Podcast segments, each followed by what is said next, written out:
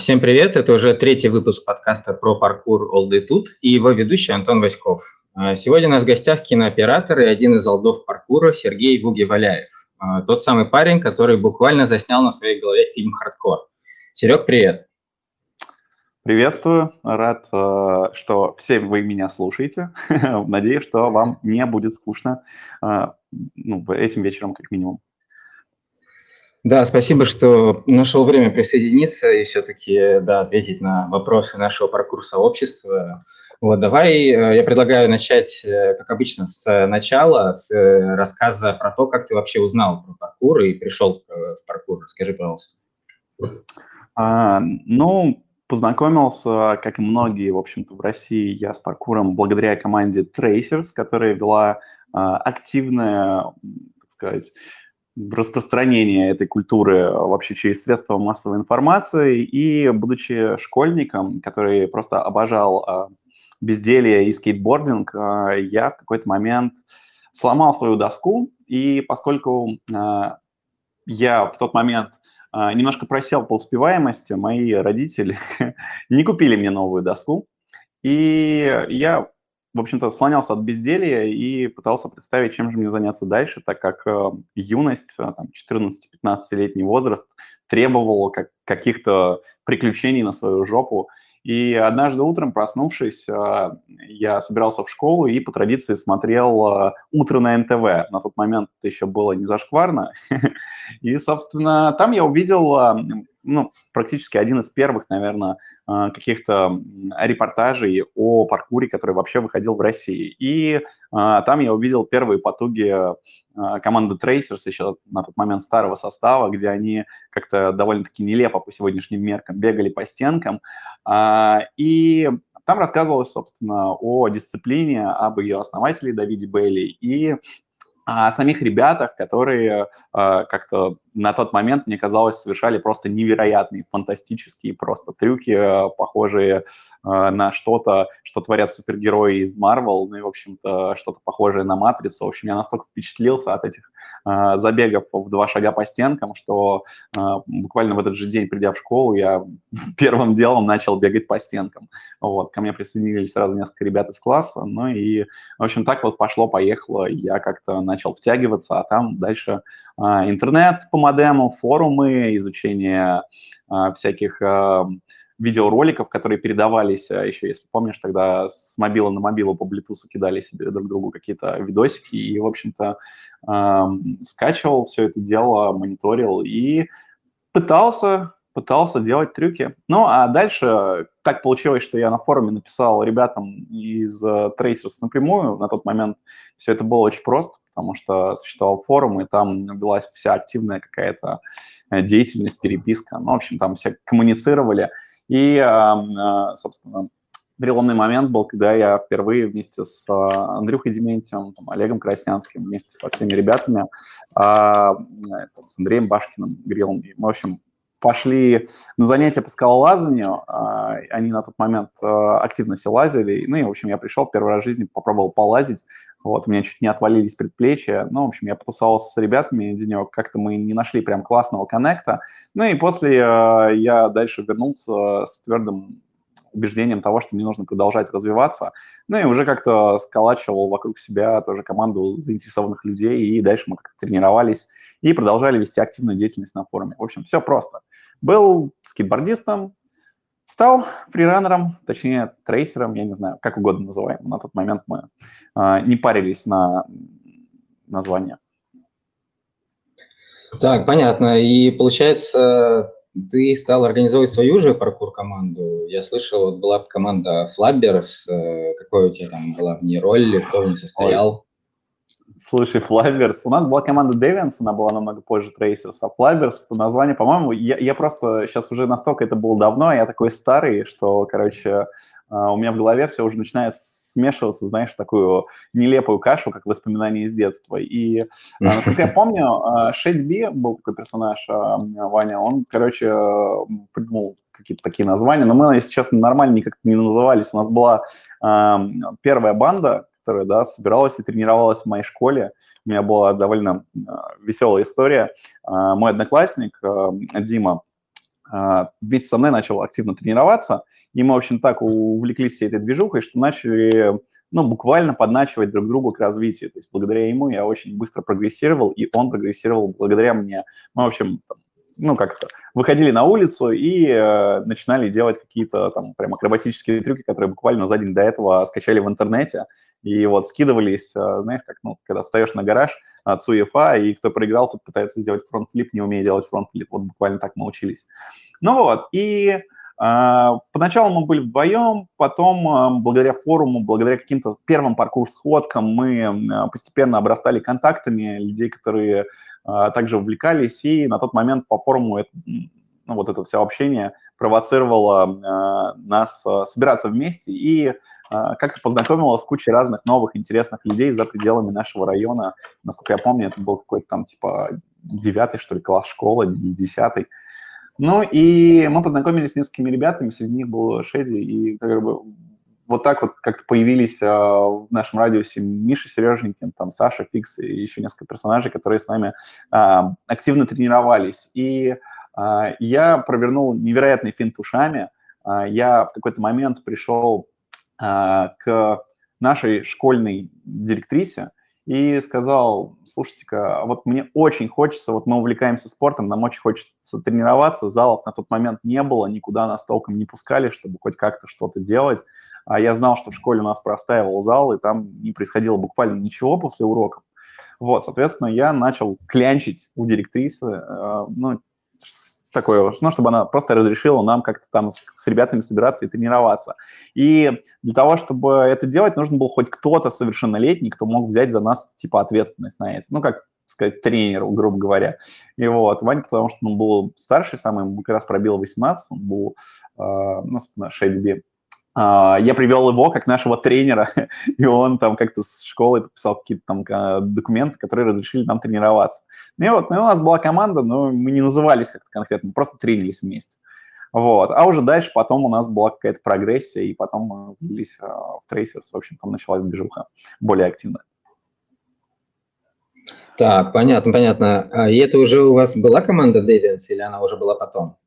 Нет, она была сильно позже. Вот. Deviants, uh-huh. по сути, это состав Tracers, который просто в какой-то момент uh, ушел из команды, вот, дружные тусы, и мы, нам нужно было как-то называться, нужно было запустить новый проект, мы все горели, мы болели и паркуром, и, собственно, мы организовали новую команду. Вот, ну, и, собственно, и первично... Ну, расскажи, почему это... вы ушли? Ну, давай для начала я как-то так объясню, как э, мы пришли. Э, в тот момент просто мы были очень активными участниками форума, и Олег Краснянский как-то, я не знаю, что там было, ну так очень детально уже не помню, что там было конкретно до нас, но я помню, что в э, происходили какие-то изменения, и э, часть ребят э, самых-самых супер алдовых алдов вот. А, просто немножко теряли интерес и уже как-то разбегались из команды кто куда, потому что все плавненько взрослели, и, сколько я понимаю, там Клим, который занимался а, ну, промышленным альпинизмом и так далее. Ну, ребят, короче, больше увлекались какими-то своими делами, вот, там, я Маликов, в общем, все такие суперстарые, первый состав Traces, да, они, в общем-то, э, все разбегались заниматься своими делами, вот, и проекту надо было жить, и Олег, э, э, видимо, на тот момент как-то был заинтересован в том, чтобы расширять состав и как-то, ну, в общем-то, не давать э, всему этому делу загибаться. Вот, и на тот момент он как-то связался с Шеди и, типа, предложил нам, как такие, такой активным ребятам, которые клево прыгают, ну, типа, присоединиться. И все это было как, да, это все было в тот же момент, когда появилась Пава. Помнишь, такой был момент, когда появилась паркур-ассоциация? Ну и, собственно, для да, того, да. чтобы была какая-то паркур-ассоциация, нужно было, чтобы было какое-то количество людей в команде, чтобы она как-то росла, и, в общем-то, ну, чтобы были заинтересованные люди, которые хотели, которые действительно бы болели паркуром и хотели его развивать. И мы были теми самыми людьми, и поэтому Олег, типа, э, наверное, уже э, даже не столько это был как такой, типа, проект Tracers, скорее это мы уже сразу пришли, и буквально через там несколько месяцев запустилась вся эта движуха с Павой, и мы уже активно-активно долбили, развивали весь этот проект, э, ну, все время его, по сути, существования.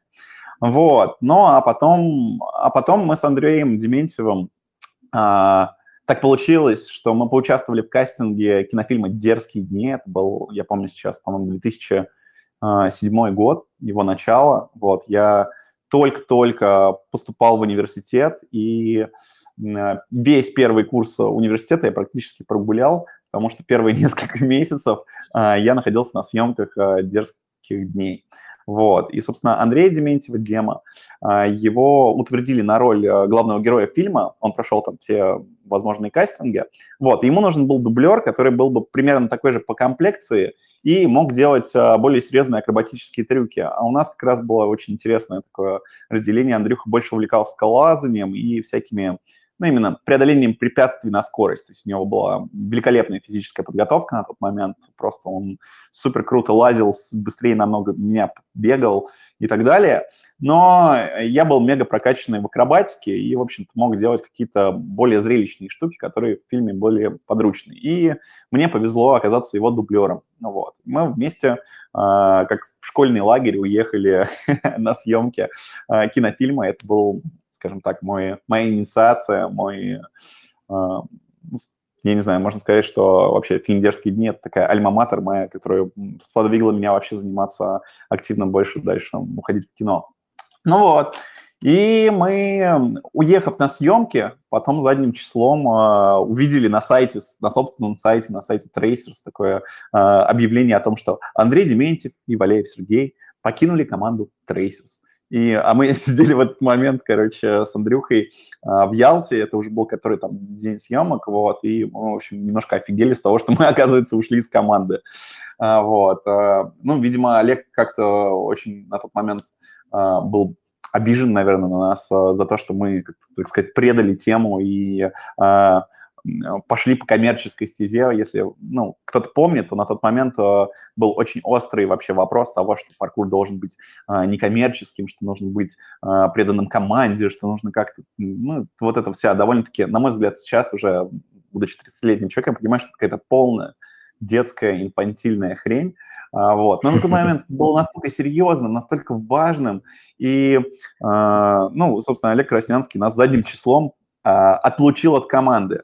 Но так получилось, что мы с Андрюхой, по сути, были ну, таким локомотивом этой команды на тот момент. И вместе с нашим уходом все пацаны сказали, что, типа, слушайте, а мы тоже пойдем отсюда. Вот, какого хрена вообще, что происходит? И вернувшись из дерзких дней, мы, собственно, все тем же составом Tracers-Pava а, вот, просто создали новый проект, который назвали The Deviants, вот, и дальше уже двигались по, своим, по своему пути. Прикольно, довольно интересная история, да, не знал таких э, подробностей, про дерзкие дни тоже не был в курсе. Ну, вот. а, и что, вы какие-то проекты свои мутили командой Deviants или просто прыгали вместе? Конечно, это был классный, это был вообще супер крутой период, э, это было, скажем так, мы приобретали первые навыки в какой-то медийной активности, пусть она, конечно, была, ну, по сегодняшним меркам буквально никакущая, но на тот момент было довольно серьезно, потому что мы снимали какие-то видео, мы а, путешествовали с турами, мы, ну, то есть на тот, представляешь, да, там, 2007 год, то есть был, никто больше такого практически не делал. То есть делали так Tracers, а потом делали только так Deviants, а, а, в общем-то, в России больше так никто не делал. И нас приглашали сниматься в клипах, а, то есть мы участвовали, работали как каскадеры, мы делали разные выступления. Ну, в общем-то, это был, ну, по сути, а, творческо-коммерческий проект, то есть мы одновременно и время от времени зарабатывали что-то своим творчеством, и одновременно как бы, супер-мега кайфовали с того, что мы делали, вот, и мы были, ну, мы были, по сути, такой творческой, дружественной, не просто командой, мы были почти как семья, мы тусовались вместе, у нас все девчонки дружили, мы проводили время, мы куда-то ездили, вот, мы могли там не знаю, а, зимой сесть, закинуть вещи в тачку и поехать куда-нибудь какие-нибудь сугробы, попрыгать, какой-нибудь хренью позаниматься. Вот, и параллельно мы а, фотографировали, снимали видосы и пытались как-то развиваться ну, в этой медийной всей штук, штуке. Вот. Ну и постепенно мы росли, росли, росли, и, конечно, понимали, что э, паркур э, в том состоянии, в котором он был на тот момент, не мог э, э, ну, дать нам какого-то какой-то клевой обратной связи в смысле ну, полноценного заработка, наверное, так.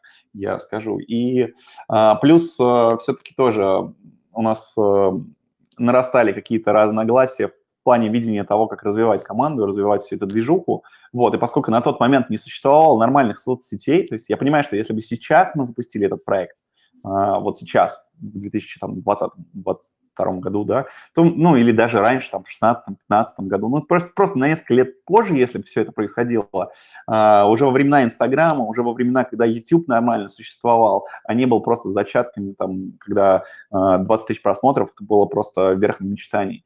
В общем, наверное, бы мы превратились во что-нибудь типа Store, вот, но так как мы чуть-чуть были более раздолбайски, наверное, и менее организованные, чем Store, и а, начали чуть раньше всю эту движ, а, она благополучно в какой-то момент просто начала затухать, а, мы все стали немного другими, нам стали интересны немного другие вещи, все стали чуть больше работать и меньше времени уделять тому, чтобы просто вместе собираться и как-то тренироваться, тусуясь.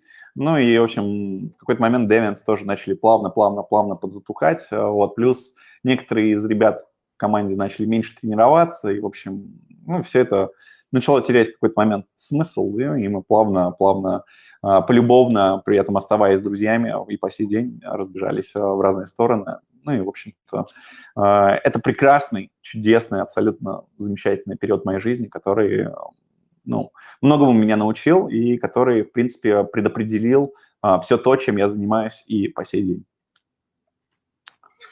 Вот. Интересно, слушай, да. А, можешь рассказать вот про свой ник в как он появился, его историю? Ой, слушай, Буги э, – это эм, уменьшительно-ласкательное от Вуглускр. А, такой был у меня а, никнейм на форуме. Собственно, Вуги — это мой друг Зорик Истомин, художник. А, меня так называл в уменьшительно-ласкательном ключе. Вот, и это как-то закрепилось уже потом. Кстати, Зорик тоже активно занимался паркуром в ранних этапах своей жизнедеятельности. Ну вот, и изначально этот никнейм э, появился, когда мне было лет 12 или 11, когда я впервые э, пришел в компьютерные клубы, и там все играли в Counter-Strike, нужно было придумывать какие-то себе забавные и, и не очень никнеймы. И, ну, представь, что такое 11-летний ребенок. На тот момент мне казалось верхом юмора э, анекдот про Вовочку, э, который сидел на уроке, и Марья Ивановна у него спрашивала, а, надиктовала диктант, типа, э, в углу скребет мышь. И Вовочка поднимает руку и спрашивает, Марья Ивановна, а кто такой в углу скр? Ну, то есть, типа, игра, игра слов в углу скребет мышь. Вот, ну, короче, э, полная хрень, типа, но 11-летнему мне это казалось просто невероятно смешным, забавным и так далее. Я взялся такой никнейм, который впоследствии использовал на всех форумах, на всех э, абсолютно э, каких-то, ну, знаешь, типа, чатах и, ну, в контре. Вот, собственно, так появилась Вугускар, и мы иногда шутим с моей женой, что, типа, ее называем мышь. Вот. До сих пор это как есть, короче, в моей семье.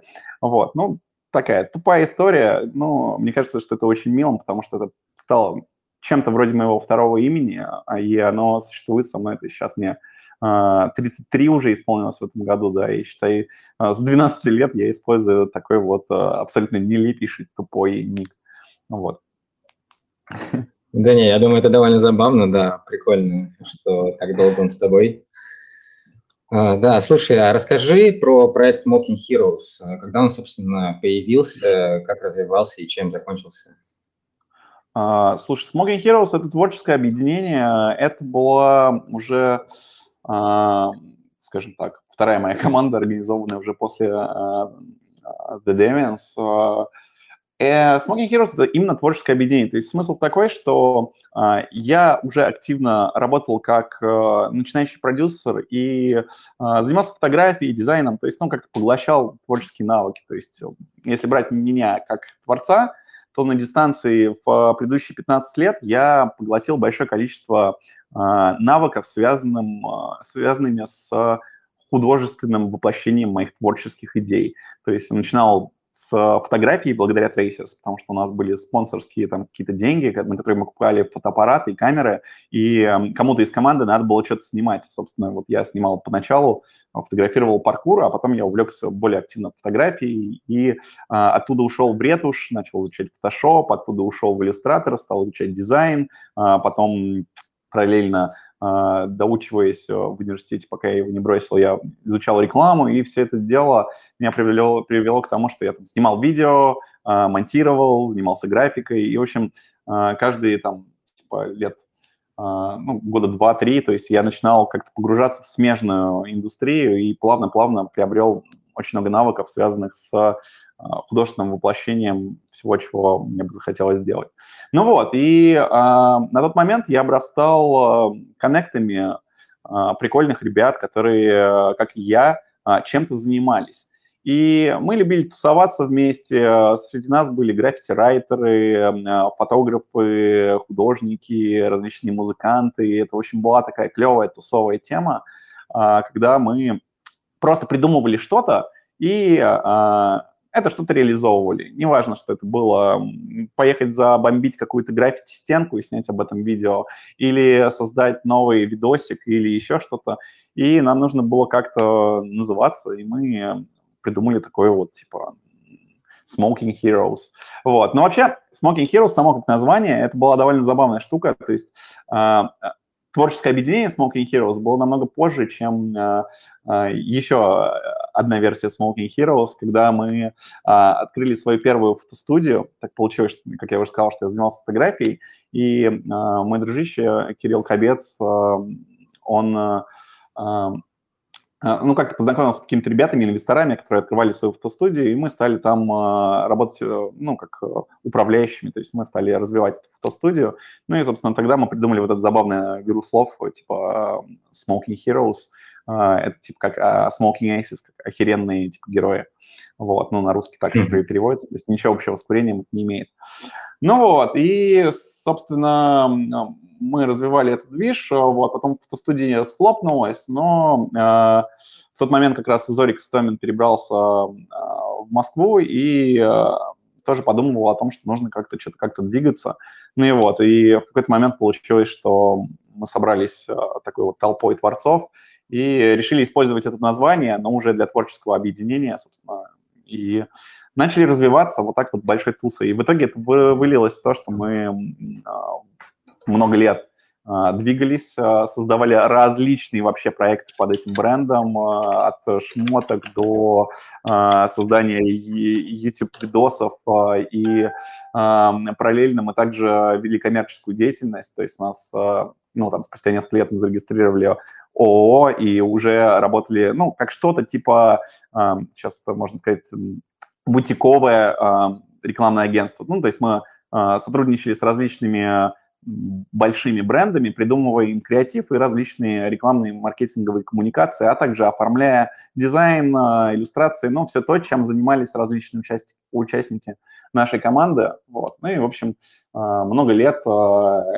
этот движ э, существовала и очень активно развивалась. Нам было все мега в кайф. В общем, это э, постпаркурный, э, уже более творческий, плотный этап моей жизни. Вот до сих пор клево, что кто-то об этом помнит, потому что мы уже ну, перестали а, под этим брендом что-то делать, начиная с 2016 года. Но забавно, что до сих пор а, кто-то что-то вспоминает из деятельности нашего творческого объединения. И это очень прикольно, потому что есть ощущение, что мы оставили какой-то культурный след а, в творческой прослойке, скажем так, московско-питерской интеллигенции, которая сейчас уже выросла, повзрослела и стала серьезными деятелями индустрии. Вот.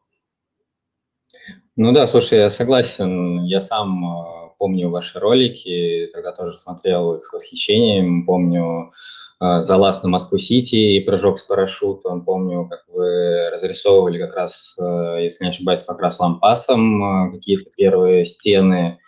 Вот можешь рассказать, собственно, вы как с ним там познакомились и, собственно, это ты дал толчок его карьере, получается, потому что, собственно, там он э, первый раз, мне кажется, засветился или нет, или ошибаюсь? А, слушай, а, Покрас Лампас – это, ну, с моей точки зрения, гений вот просто из ныне живущих людей, реально, а, потому что он вот современный, актуальный а, российский художник, по сути, единственный известный на Западе.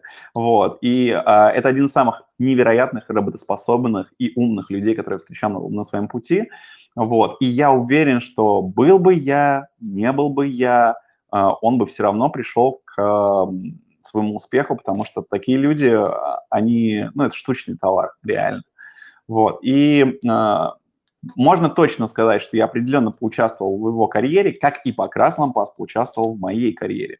То есть, ну, мы были, оказались друг другу полезными. Познакомились мы очень просто. А, поскольку, опять же, а, тусовка вот, вот вокруг Smoking Heroes была довольно активная, вот, и, ну, если посмотреть, то на самом деле таких интересных а, творцов в России, их, ну, до сих пор можно пересчитать э, чуть ли не по пальцам. Вот на тот момент их было еще меньше, и все друг друга так или иначе как-то через интернет знали. И э, э, я э, познакомился с Покрасом, как ну, через интернет увидел, что делает этот чувак, максимально офигел, э, потому что ну, для меня вообще не была знакома вся тема с каллиграфией. И э, в какой-то момент я э, просто как-то с ним списался, вот, а, или, ну, и не помню уже даже, как это было, то есть вот сейчас это было настолько давно, потому что это был, ну, 12 или 13 год, то есть понимаешь, да, сколько это лет назад было. Ну вот, и э, впервые я помню, как я пришел э, с Реги, с моей женой, э, к Покрасу э, на его мастер-класс. На тот момент он э, э, делал различные всякие а, росписи э, картин и пробовал свой первый леттеринг, ну, то есть создавал различные, эм, ну, такие холсты, и делал это в виде перформанса, то есть рисовал э, вживую перед аудиторией. И я как сейчас помню, что он в республике рисовал какой-то холст, и мы с Реги приехали поснимать э, то, как он рисует этот холст. И было очень весело, потому что он единственную литеру, которую рисовал на этом ну, холсте, зафакапил и в реальном времени ее переделывал. То есть он тоже начинал на тот момент свой путь, еще не был настолько технически безупречным, как, каким он является сейчас. И, собственно, а, Покраса я пригласил поучаствовать в шоу Yourself для того, чтобы сделать тизер э, второго выпуска, и э, он, к моему счастью, согласился и написал э, на крыше, э, ну, собственно, э, ну, э, что-то типа to be continued, э, ну, типа для этого, ну, или что-то такое, я уже не помню, что он написал. Короче, он написал на крыше э, мне несколько э, слов, вот, которые я заснял, ну и как-то мы э, задружились, заобщались и, в общем, поняли, что мы на э, одной клевой волне. Вот. Ну а дальше э, что было? Дальше было то, что мы также продолжали друг за другом наблюдать, развиваться. И э, в какой-то момент э, после съемок хардкора я полетел э, сразу же откисать на Панган, где прожил, там, по-моему, 3 или 4 месяца. Это была моя первая поездка на Панган. И сразу после этого, вернувшись в Москву, мы с Агиной поняли, что в Москве не хочется тусоваться. Вот. И что бы не пожить несколько месяцев в Питере. В тот момент как раз как раз переехал туда же. А, и, ну, а, там активно осваивался. Вот. И, собственно, поскольку мы висели в одном городе, вот, а мне очень хотелось что-то про него снять, потому что мне казалось это очень интересным. Я хотел, э, ну, как режиссер, внести какой-то прикольный вклад, э, ну, и рассказать что-то о таком интересном художнике. И мы встретились как-то в кафе, я сказал, Сень, ну, типа, давай-ка зафигачу видео такое документальное о тебе, где мы э, ну, как бы покажем, чем ты занимаешься, расскажем немного о каллиграфии. Он посмотрел на меня и сказал, Вуги, слушай, come on, нахрен это дерьмо, давай-ка с тобой лучше сделаем какой-нибудь невъебовый проект, простите за мой русский. Вот, и я посидел такой, подумал, а что, что ты имеешь в виду? Он говорит, ну давай сделаем что-нибудь масштабное и сделаем из этого клевый ролик. Вот, я такой, блин, он такой, да, нафиг документалку, давай делать что-то крутое.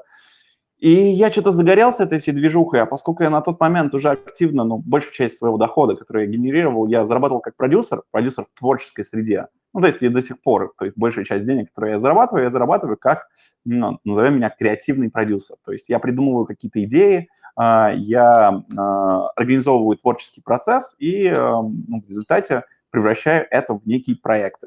вот, с чего зарабатывают деньги. Вот, и э, я увидел в этом какую-то прикольную возможность э, развиться, ну, плюс мне очень хотелось поснимать э, покраса. И родилась идея сделать гигантскую каллиграфию на крыше. Не просто гигантскую, а самую гигантскую из всех разгигантских, потому что ну, никто такого не делал.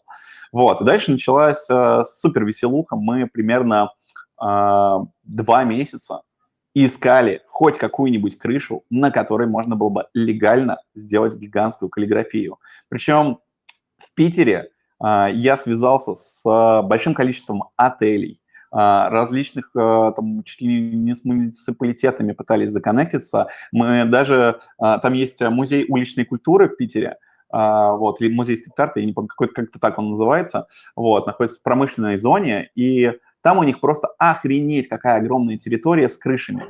И мы пришли к директору, собственно, этой территории и начали вести переговоры о том, как бы классно было бы сделать вот, вот такую вот штуку. А вот гигантскую каллиграфию, об этом напишет СМИ, типа все ребята, ла-ла, зацените, какие мы классные. И у нас была великолепно сделанная презентация, у нас был уже достаточно опытный художник и достаточно опытный продюсер, потому что у меня на тот момент было уже большое количество прикольных проектов. Не такое, конечно, как сейчас, но уже, э, ну, скажем так, мы уже имели какой-то вес. И э, нам постоянно отказывали. То есть раз за разом мы говорили, ну нахрен это нужно, ребята. А мы причем говорили, что, ребята, давайте так, а, вы нам даете только крышу, мы сами покупаем краску, мы сами организовываем весь процесс, мы сами снимаем видео, мы сами делаем пресс-лист, все, что нам нужно, дайте нам гребаное разрешение на крышу.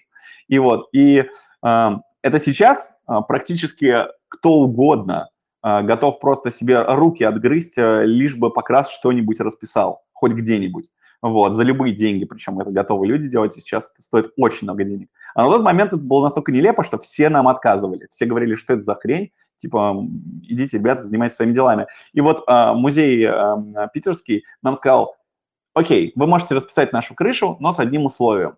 Типа, а, давайте вы купите самую дорогую краску текурила. А у нас был расчет на то, что ну, сделать потом она смоется, ну и хрен с ним, лишь бы снять видео, типа, а, а, дорогая крыша, э, ну, краска для крыш, а, мы посчитали, и она обходилась чуть ли не там в миллион на такую площадь, которую мы хотели добить. И представьте, что это такое там в 2000, а, каком получается, в 2015 году, два парня бы скинулись, у нас не было, ни у кого из нас не было свободного миллиона, чтобы потратить на свой творческий проект.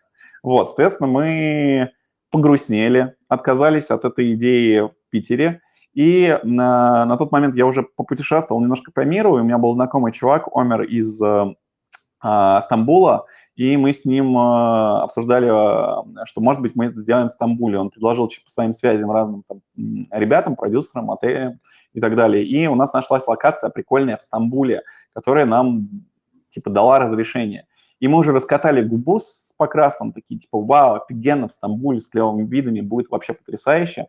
Вот, и начали уже делать эскиз, и на моменте эскиза поняли, что те ребята, которые владели площадью, э, давали нам не всю крышу, а только маленькую, убогую пристройку к этой крыше. Вот. Ну и, соответственно, это было неинтересно. В итоге весь проект как-то загнулся нереализованным, и я грустный, э, расстроенный от всей этой идеи, потому что, ну, типа, э, мы столько времени и сил угрохали в то, чтобы все это придумать, и у нас ничего не получалось, нас просто все отфутболивали.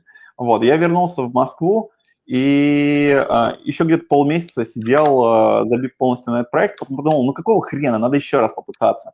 И вот это вот мое, мое желание еще раз попытаться привело к тому, что я через а, теорию пяти рукопожатий нашел контакты а, ребят, которые а, являлись управленцами а, Красного Октября. Вот, и Красный Октябрь, а, несмотря на свою такую совковость в управлении, оказались достаточно а, клевыми ребятами, и а, они нам дали добро на то, чтобы сделать проект, предоставили вот там больше тысячи квадратов, ну просто огромную там, крышу а, под роспись. Вот. И это была просто невероятная победа. Я помню, еще мы созвонились с Покрасом, мы чуть ли не плясали от радости. Вот. Но дальше все уперлось в то, что нам нужны были деньги, потому что, в, ну, типа, площадь, э, краска в Москве, все вот эти вот стоимости, в Москве еще все дороже стоит. В общем-то, короче, нам было это не по карману тупо. Вот, и передо мной, как продюсером, стояла цель наскрепсти нам денег на то, чтобы мы это могли сделать. И э, я уже как э, оператор э, и режиссер на тот момент э, сотрудничал с ребятами из компании Panasonic, и э, они нам, ну, мне э, там, давали всякие камеры, всякую такую фигню, чтобы я снимал, и, в общем поддерживали меня как творца. Вот, и я им предложил, давайте так, типа, ребята, вы нам просто дадите денег на краску, ну, то есть не будете в это вкидывать как большой рекламный проект, много миллионов, а просто дадите нам денег на окраску. За это мы вас подпишем, ну и, в общем-то, это будет такой как спонсорский проект, мы вас в пресс-релизах и все эти дела. Это будет клевая, творческая, интересная штука. Да come on, блин, самая гигантская каллиграфия в мире, господи, это же охренительно звучит. Вот. И, но на тот момент, опять же, повторюсь, все смотрели на нас как на дебилов. Вот. Я не знаю уж почему, но вот так было. И вот э, бренд-менеджер э, Panasonic оказался тем человеком, который просто увидел в этом какой-то потенциал и увидел в этом интерес.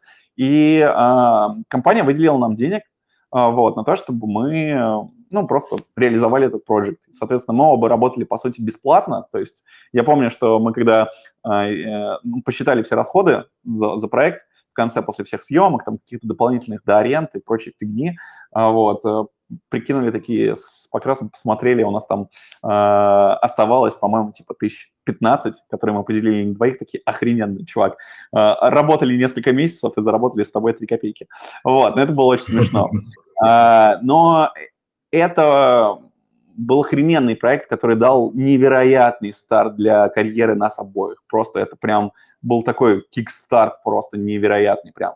Потому что, во-первых, получилось очень классное видео, стопудово. То есть она до сих пор, несмотря на то, что она уже очень старая, она смотрится очень здорово, вот, потому что я впервые пробовал делать всякие там эксперименты типа таймлапсов на коптеры и прочую фигню, которую сейчас активно делают, но на тот момент вообще никто не делал.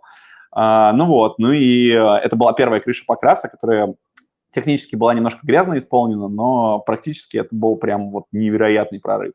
Ну вот, мы сделали эту штуку, и, к моему удивлению, она была вообще никак э, не отмечена в России.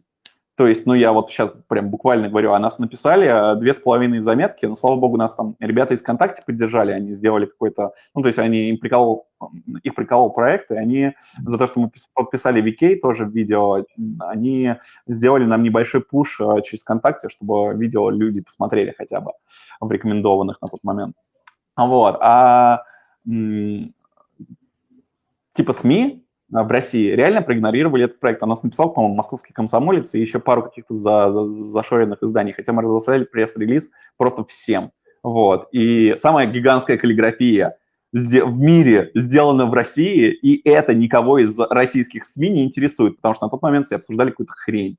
А, но это видео невероятно завирусилось в арт-сообществе по всему миру. То есть э, э, всякие профильные издания, завязанные на искусстве, э, у них у всех челюсть отпала. И э, мы получили огромное количество публикаций за рубежом. Der Spiegel, Huffington Post, там всякие New York Times. Все писали, что сделали самую гигантскую каллиграфию в мире в России. Вот, то есть весь Запад об этом пишет, России похуй. Вот, извини, опять же, за мой русский. Ну вот, это был просто э, взрыв, потому что, во-первых, это была, ну, такая получилась мощная работа по режиссуре, а, вот, по съемке, и это получилась мощная работа с точки зрения художественного воплощения. Вот. И это все привело к тому, что в какой-то момент э, это видео через э, арт-блоги дошло до маркетингового президента Fendi. Это такой люксовый бренд, который находится в Италии, у них во дворце итальянской культуры офис. Вот. Ну, в общем, это а, ну, я думаю, что всем знакомы такие Фэнди. Короче, вот, это привело к тому, что они увидели этот проект, охренели и просто написали нам, сказали, ребята, мы хотим так же. Вот, и это, собственно, было первым ключиком к а, нашей работе более активной в Европе, то есть я впервые потом поехал снимать в Европу, и, в общем, представляешь, да, что такое, просто мы только что еще не могли наскрести э, хоть сколько-нибудь денег, чтобы сделать э, роспись на крыше, и все нас отфутболивали, а тут нам пишет просто супер дорогой люксовый мировой бренд напрямую мне, ну, то есть написал, написали покрас, он перекинул на меня, и мы, я дальше выступал продюсером, который делал проект для Фэнди напрямую, без рекламных агентств, без других продакшн-компаний. Собственно, на тот момент уже была сделана ну, моя компания, которая существует и по сей день, называется она Камераптор. Собственно, мы занимаемся созданием нестандартных рекламных проектов и съемками видео, созданиями генеративной графики, ну, вот этим вот всем. В общем-то, мы занимаемся всякими созданием клевых люксовых проектов. Ну вот, и это был один из таких первых крупных проектов, когда просто надо было полететь в Рим, и в Риме расписать гигантскую каллиграфию на крыше и снять об этом тоже видео. И после этого я еще сделал там пять разных проектов с Фэнди тоже напрямую. Ну, в общем, это классная история о том, что очень важно делать э, свои собственные проекты, в которые ты веришь, даже если никто в тебя не верит. Вот, это была прям очень офигенная штука. Ну и возвращаясь к твоему изначальному вопросу, повлиял э, ли я как-то на творчество Покраса? Думаю, что повлиял, но стопудово и Покрас очень сильно повлиял на меня. Мы потом с ним сделали еще целый ряд разных клевых проектов, поснимали и там во Франции, и в Люксембурге, и, э, ну, вообще поделали много всего интересного и до сих пор находимся в клевых дружеских отношениях и, собственно, э, следим друг за другом, и я думаю, что еще много всего сделаем по-любому. К тому же мы буквально вот уже скоро увидимся вместе на Бале. Так что вот, э, но я абсолютно точно уверен, что с талантом Покраса был бы я, не был бы я, он был бы там, где он должен быть сейчас и без меня. Да, довольно крутая история. Слушай, ну я думал, что у тебя твой как бы толчок в творческой карьере произошел с роликов, с клипов для Beating Elbows. Ты можешь вот про это сказать, как вы познакомились с Ильей Найшулером, как вы эти клипы сняли? Ну, это вот видишь, Biting Elbows было до, то есть мы сейчас говорили это о событиях после, то есть я уже да, работал да. Э, креативным продюсером, собственно, и э, режопером, назовем это так. Ну, просто я никогда не разделял навыки, я просто все объединяю, пытаюсь сделать то, что мне нравится. Ну вот, и э, это было еще раньше. Это был, по-моему, с Ильей Нашулером я познакомился, если вот мне не изменяет память, в 2009 году. А, нас познакомил Андрей Дементьев, вот, Дем из Трейсерс, тот самый. Вот, а, Дем уже поработал, вот, собственно, в кино, а, и дальше продолжил свою карьеру в кино, а я в этот момент, ну, продолжал учиться на рекламе, и параллельно мне нужно было зарабатывать деньги, вот, как-то, ну, собственно, и я вместе с моим приятелем организовывал музыкальные концерты. Вот. И мы сделали там целую серию концертов а, для различных групп. На тот момент а, был популярен британский рок и разные российские группы. Вот Индия, помнишь, когда были хипстеры, вот эти все времена. Вот, как раз девятый год. А, ну, если кто-то помнит, кто-то не был ребенком из тех, кто нас слушает. Вот. Короче, да, ну вот были такие времена, когда не рэп доминировал, а все, все были скорее рокерами, и мы делали различные типа концерты для такого рода групп. Вот. Вечериночки, там все дела. А, и у нас в один момент прекрасный сорвался хедлайнер, а, и у нас не было музыкальной группы, которая могла бы выступить на вечеринке, которую мы организовывали. Это, в общем-то, было довольно а, опасненько, и, в общем, ну, нам требовалась срочно какая-то группа с клевым британским звучанием. И мне позвонил Андрюха и говорит, слушай, у меня есть э, приятель, вообще он типа режиссер, но он как бы играет в музыкальной группе, у него идеальный английский язык, потому что он учился в Британии, вот, ну и, собственно, а, они вообще готовы ворваться, сыграть и так далее. Я такой, воу-воу-воу, а, ну и давай знакомим. И мы приехали к Илье, в тот момент прям домой сразу, и я познакомился с Илюхой Найшвилем прям просто у него дома. Вот, было смешно. А, ну и э, все мое знакомство было вот с, вообще никак не связано со съемками. То есть мы просто затусовались, подружились, мы сделали первый концерт первый успешный концерт для группы Biting Elbows, потому что на него пришло человек 600. На тот момент это было прям просто вау, вау, вау. Это было очень много народу для группы, которая никому не была известна. Вот. Ну, в общем-то, это общими усилиями достигалась эта цифра. Так или иначе, мы сделали прикольную вечеринку, и после этого подружились с Ильей, вот. И, ну, а дальше как бы я, я знал, что он режиссер. Вот, все, все, что я знал примерно о его работе режиссером. Знал, что он снял какую-то рекламу шуб. Вот. А, и мы иногда пересекались там просто где-то как-то, там, не знаю, могли бы пивка или там выкурить сигаретку. На тот момент мы еще оба курили. Вот. Ну, короче. А, и типа в какой-то момент э, вышла GoPro, а я болел идеей съемками от первого лица очень давно. То есть вообще эта вся тема пошла от паркура. Если кто-то помнит э, из алдов, опять же, раз что-то алды, э, был телеканал TF1 французский, который снимал как-то э, рекламные ролики с Давидом Беллем. До сих пор их можно где-нибудь там в старых форумах накопать. Вот. И суть в том, что французы в какой-то момент перли сделать прикольную штуку. Они взяли портативную камеру слежения, которая э, записывала сигнал в аналоговом формате, тогда не было цифровых камер. Это был хрен знает какой год. То есть это было задолго до 2009, то есть там 2005-2006, типа того, вот, или 2000, то есть я не знаю, когда снимался этот репортаж, неважно. Вот, смысл в том, что они приделали портативную камеру слежения кепке, надели ее на Белля и сняли несколько кадров от первого лица с паркуром. Вот. И я настолько охренел еще, будучи подростком от этой темы, что я такой, вау, я очень хочу э, так снимать. И э, тогда еще как раз это во времена Deviance э, я сделал свой первую, первый сетап для съемок от первого лица. То есть я э, поехал, купил э, такую же портативную камеру слежения, вот, э, и на тот момент уже появлялись первые цифровые рекордеры, то есть сигнал с камеры слежения, он идет аналоговый, а были рекордеры, которые позволяли аналоговый сигнал, ну, транслировать в цифровой. Вот, получалось мега херовое качество, то есть там ни о каком даже HD речи не шло. Вот, и э, я также сделал свой такой, типа, крепеж с кепкой, и даже наснимал какие-то первые кадры вот с, этим, с этими кадрами POV, вот. И после этого надолго достаточно я закинул эту идею в ящик, потому что качество картинки было невероятно дерьмовым. И а, через несколько лет спустя вот это, ну, этих отчаянных попыток а, стали появляться первые цифровые мыльницы. Помнишь, ну, когда были такие а, маленькие зеркалки с выдвигающимся объективом, которыми люди пользовались, и они начали а, постепенно снимать какое-то, ну, какое-то видео, кроме фото.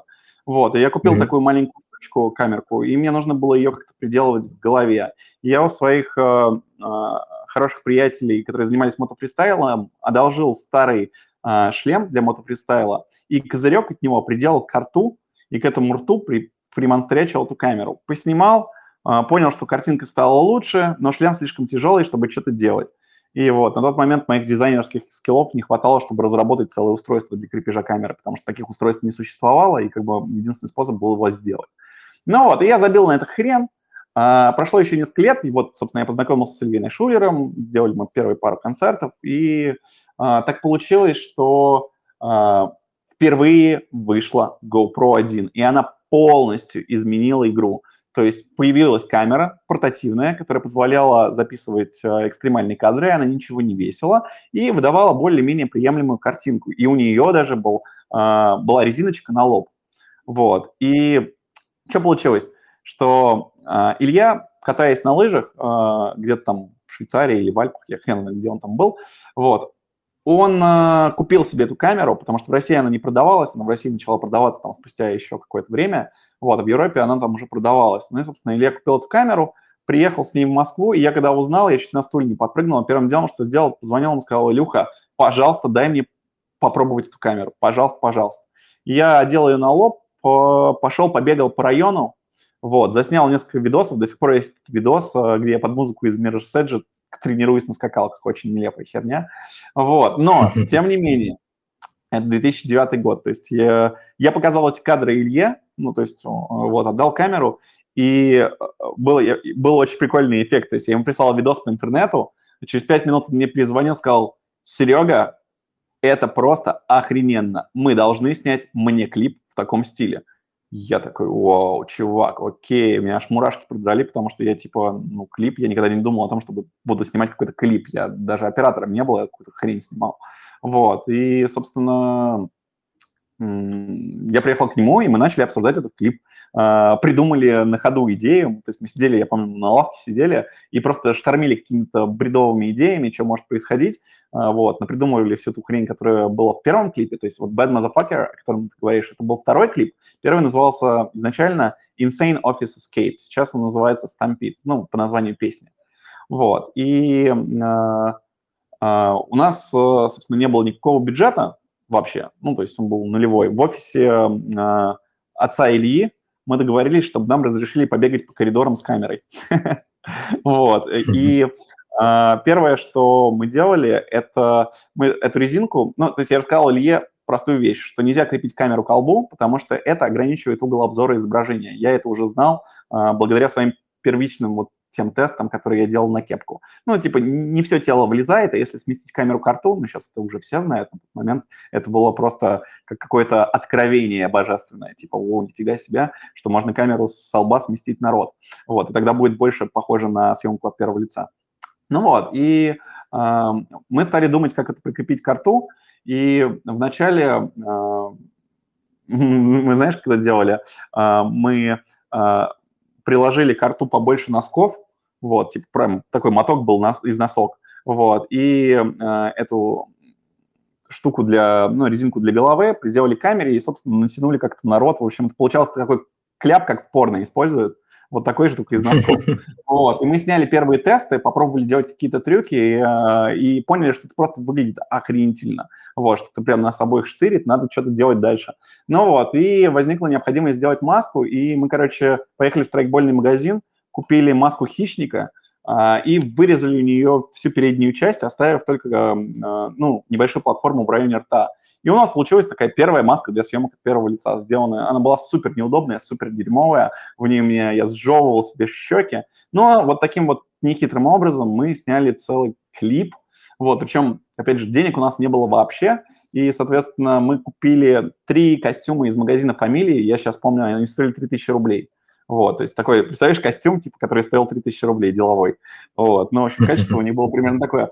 И вот, и нам нужно было, ну, наши же друзья и музыканты из группы играли вот этих антагонистов, которые бегали за главным героем, который, соответственно, бегал по этому офису. А, и а, я был оператором-этим главным героем, соответственно, а все наши друзья постоянно переодевались в эти потные костюмы, и а, есть там кадры в клипе, где на меня бежит очень много людей, собственно, это было очень смешно, а, потому что людей это было на самом деле мало. Мы как раз в тот момент открыли, что можно делать склейки по, ну, это называется пан-вид в кино, то есть когда у тебя есть переброс камерой, в этот момент можно сделать э, склейку. Ну, сейчас, опять же, все делают а мы открыли эту тему, для нас это тоже было откровение, мы поняли, что можно посмотреть в одну сторону, снять одних людей, бегущих на персонажа, потом сделать смазку в сторону, вот, это будет выглядеть как продолжение кадра, сделать склейку, и э, потом переодевались другие люди в те же самые костюмы и бежали на персонажа. Ну, и то есть таким образом мы с тремя костюмами сняли, как будто у нас там было много людей.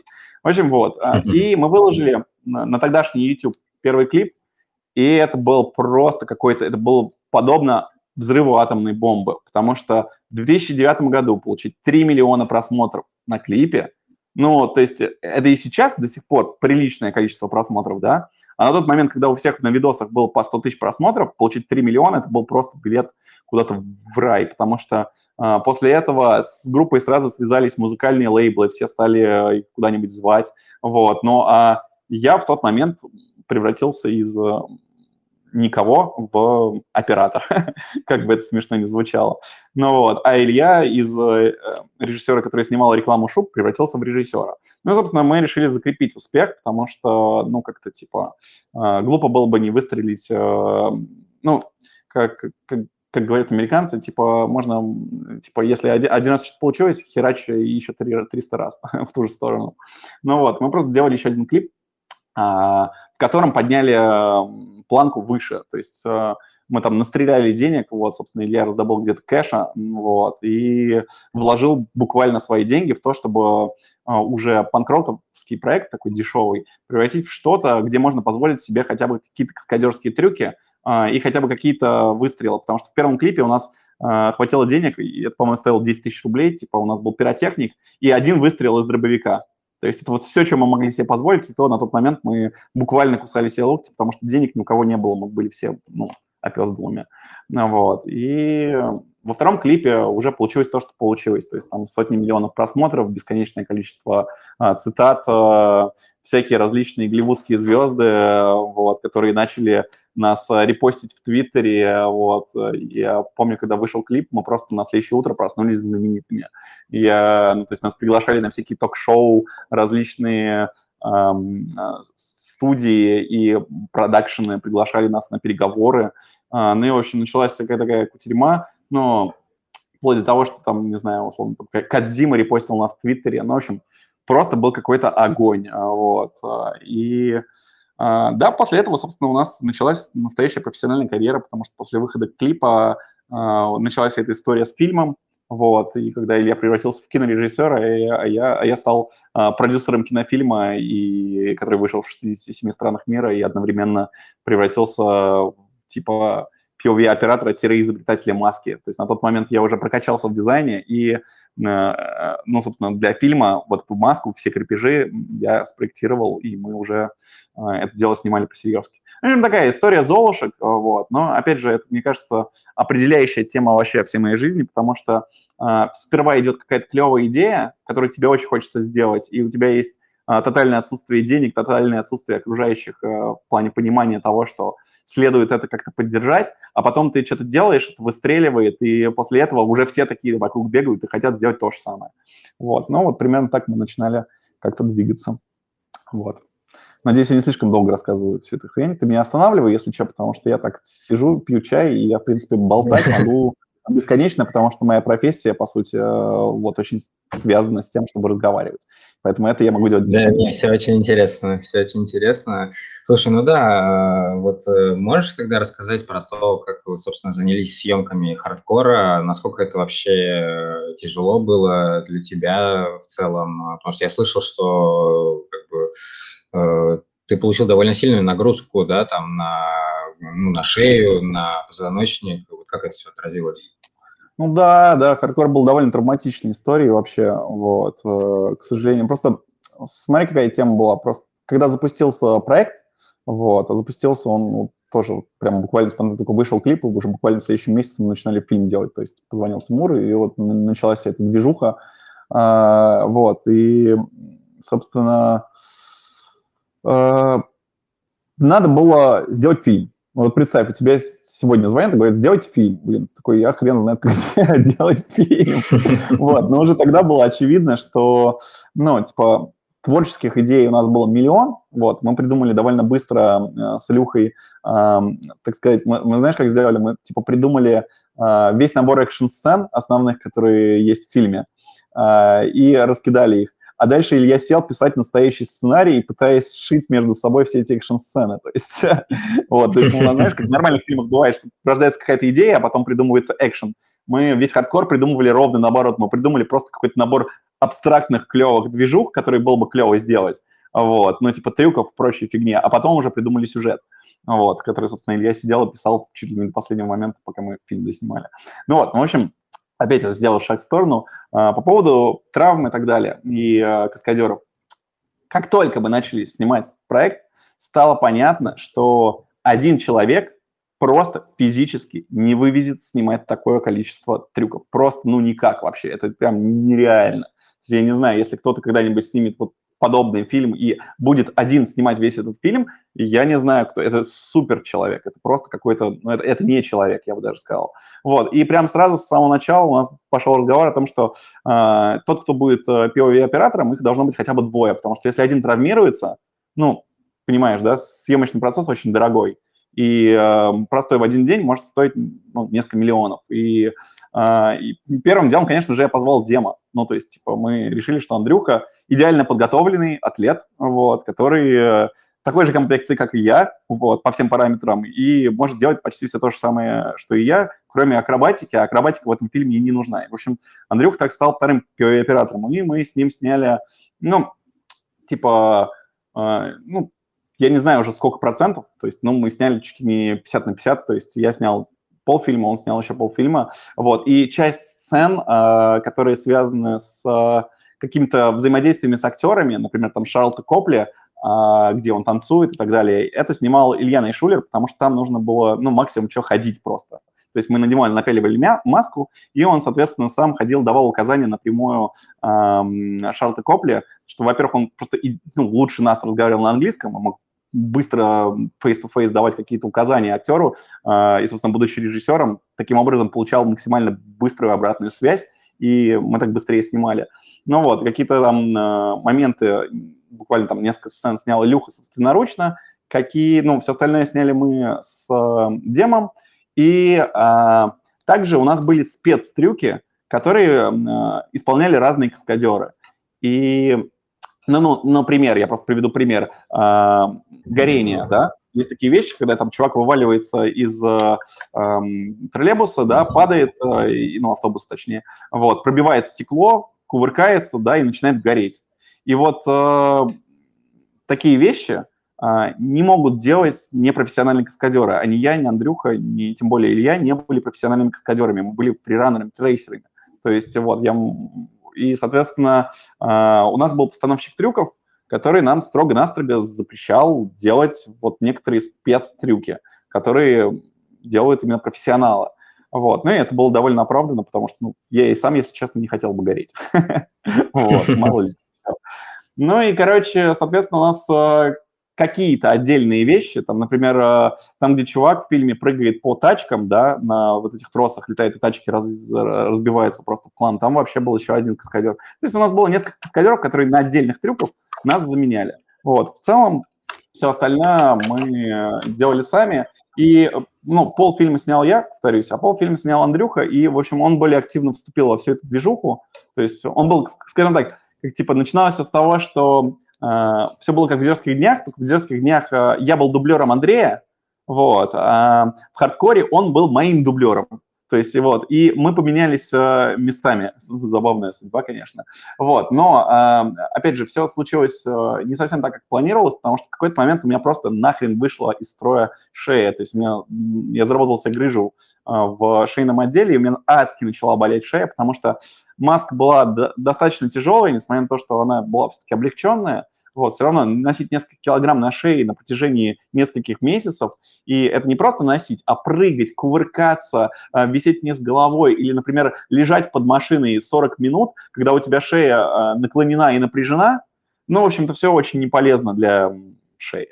Вот, и в итоге я себе подубил позвонок, э, и заработал несколько протрузий. Ну и, собственно, в этот момент я просто выбыл из игры, потому что если бы я продолжил, я бы, наверное, ну, там, мог инвалидом каким-то остаться, а так я более-менее зажил. Сейчас до сих пор меня немного беспокоит шея, там, когда я как-то неудобно сплю, у меня может занеметь рука.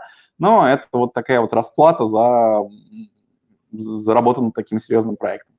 Ну вот, и Андрюха доснимал уже все сцены, которые а, были в павильонах. То есть вот всю сцену с дракой на крыше он снял вообще целиком один. Там меня не было, я приезжал только несколько раз на съемки, просто поддержать их морально. И, э, и, собственно, про себя немножко радовался, что не я это снимаю, потому что там реальный был такой пипец. Я не знаю, так как Андрей Дементьев терпел, никто на этом проекте, наверное, не терпел. Вот, потому что там было вот представь себе вот такую атмосферку. А, гигантский павильон, застроенный декорациями крыши, который весь был залит кровью ну, она была искусственная, но она все-таки была кровь. И там было темно, там было красное освещение, было ощущение того, что все разрушено, и эта кровь после нескольких дней протухла, и там воняло трупами буквально. То есть ты находишься в декорации, которая разрушена, где только что как будто бы убили несколько людей, и на протяжении нескольких месяцев ты находишься в этой вонище, в кишках, крови и прочей фигне, и он вынужден был там в этой всей крови, короче, там все время на тросах висеть в каких-нибудь неудобных позах, и в общем, а, Андрюха тоже пострадал, он там себе заработал большое количество всяких синяков, ушибов и прочих фигней, и в итоге еще и зуб выбил. В общем, а, мы оба получили нормальное количество каких-то пиздюлей. Вот. А, но это того стоило определенно. Да, вообще интересный, конечно, опыт, э, да, травматичный. Слушай, а какие у тебя вообще еще травмы были связаны с паркуром? Можешь рассказать? Ой, да у меня вообще целая, целая просто, так сказать, целый багаж, короче, этих всех травм, к сожалению. Ну, типа, я из э, того поколения ребят, которые начали э, трениться максимально неосознанно. Ну, то есть э, тогда не было никаких нормальных э, методологий тренировок, никаких залов, ну, то есть, и все это, конечно, сказывалось на том, что мы просто, по сути, убивались, ну, то есть, реально убивались. Вот, и э, если посмотреть мое видео 2007 года, там я в конце, типа, делаю э, гейнер с разбега на дерево, и подскальзываюсь. И вот тогда я сломал э, себе ладевидную кисть, кость, господи, ладевидную кость кисти. Вот, была очень неприятная травма. Причем это было так тупо. То есть, типа, я почти сделал трюк, то есть я, я реально понимал, что я его спокойно сделаю. То есть я его даже на матик там, я его сделал. Вот. А когда я начал делать без мата, я, типа, сделал эм, раз шесть, наверное, его, и у меня шесть раз не получалось. Я как бы приземлялся на дерево или приземлялся там на, на жопу, отскакивал как-то. Вот. И в итоге эм, я уже собрался уходить, как такой, сделай-ка я еще раз. Вот, кстати, тоже наука всем ребятам. Если вы устали, блин, а если вы реально задолбались, и у вас, вас подстегивает внутреннее эго, типа, сделай еще раз, вот ты же крутой. Вот, короче, никогда этого нельзя делать. Вот я расплатился за а, свою глупость а, тем, что на всю жизнь получил себе сувенир в виде фактически разрушенного сустава в левой кисти. То есть я ударился не сильно, это было не больно, и я даже думал, что просто, ну, как знаешь, там, типа, обычное растяжение вообще. Ну, то есть, ну, ударил, и вечером же там встал, отряхнулся, как бы, я даже не поехал в травмпункт, потому что я думал, что, ну, это прям обычное растяжение, то есть не сильно болит рука, чуть-чуть ударился, такой хрен с ним. Вот, и поехал вечером пить пиво, тусовался, и смотрю, уже там месяц не проходит рука. Я такой, the fuck, почему она не проходит? Поехал уже после этого к врачу, он говорит, а, у тебя не сросшийся перелом ладевидной кости. Я такой, фак, и что делать? Говорит, ну она не срастется, потому что она, в принципе, почти никогда не срастается. Ну и, короче, если не уходить в лирику и еще часовые разговоры на эту тему, а, мне сделали операцию, вот, операцию на тот момент в России не умели делать, вот, тоже забавная хрень. А, просто был там два с половиной врача, которые прошли где-то какие-то курсы и, а, в Европе и впервые начали чинить эти ладьи. ладьи. Вот, ладьевидная кость, для справки, это маленькая косточка в кисти, а, которую, если вы ломаете, а ее сломать супер легко. Вот, а, достаточно просто упасть на жопу и подставить руку, и вы можете сломать себе ладью.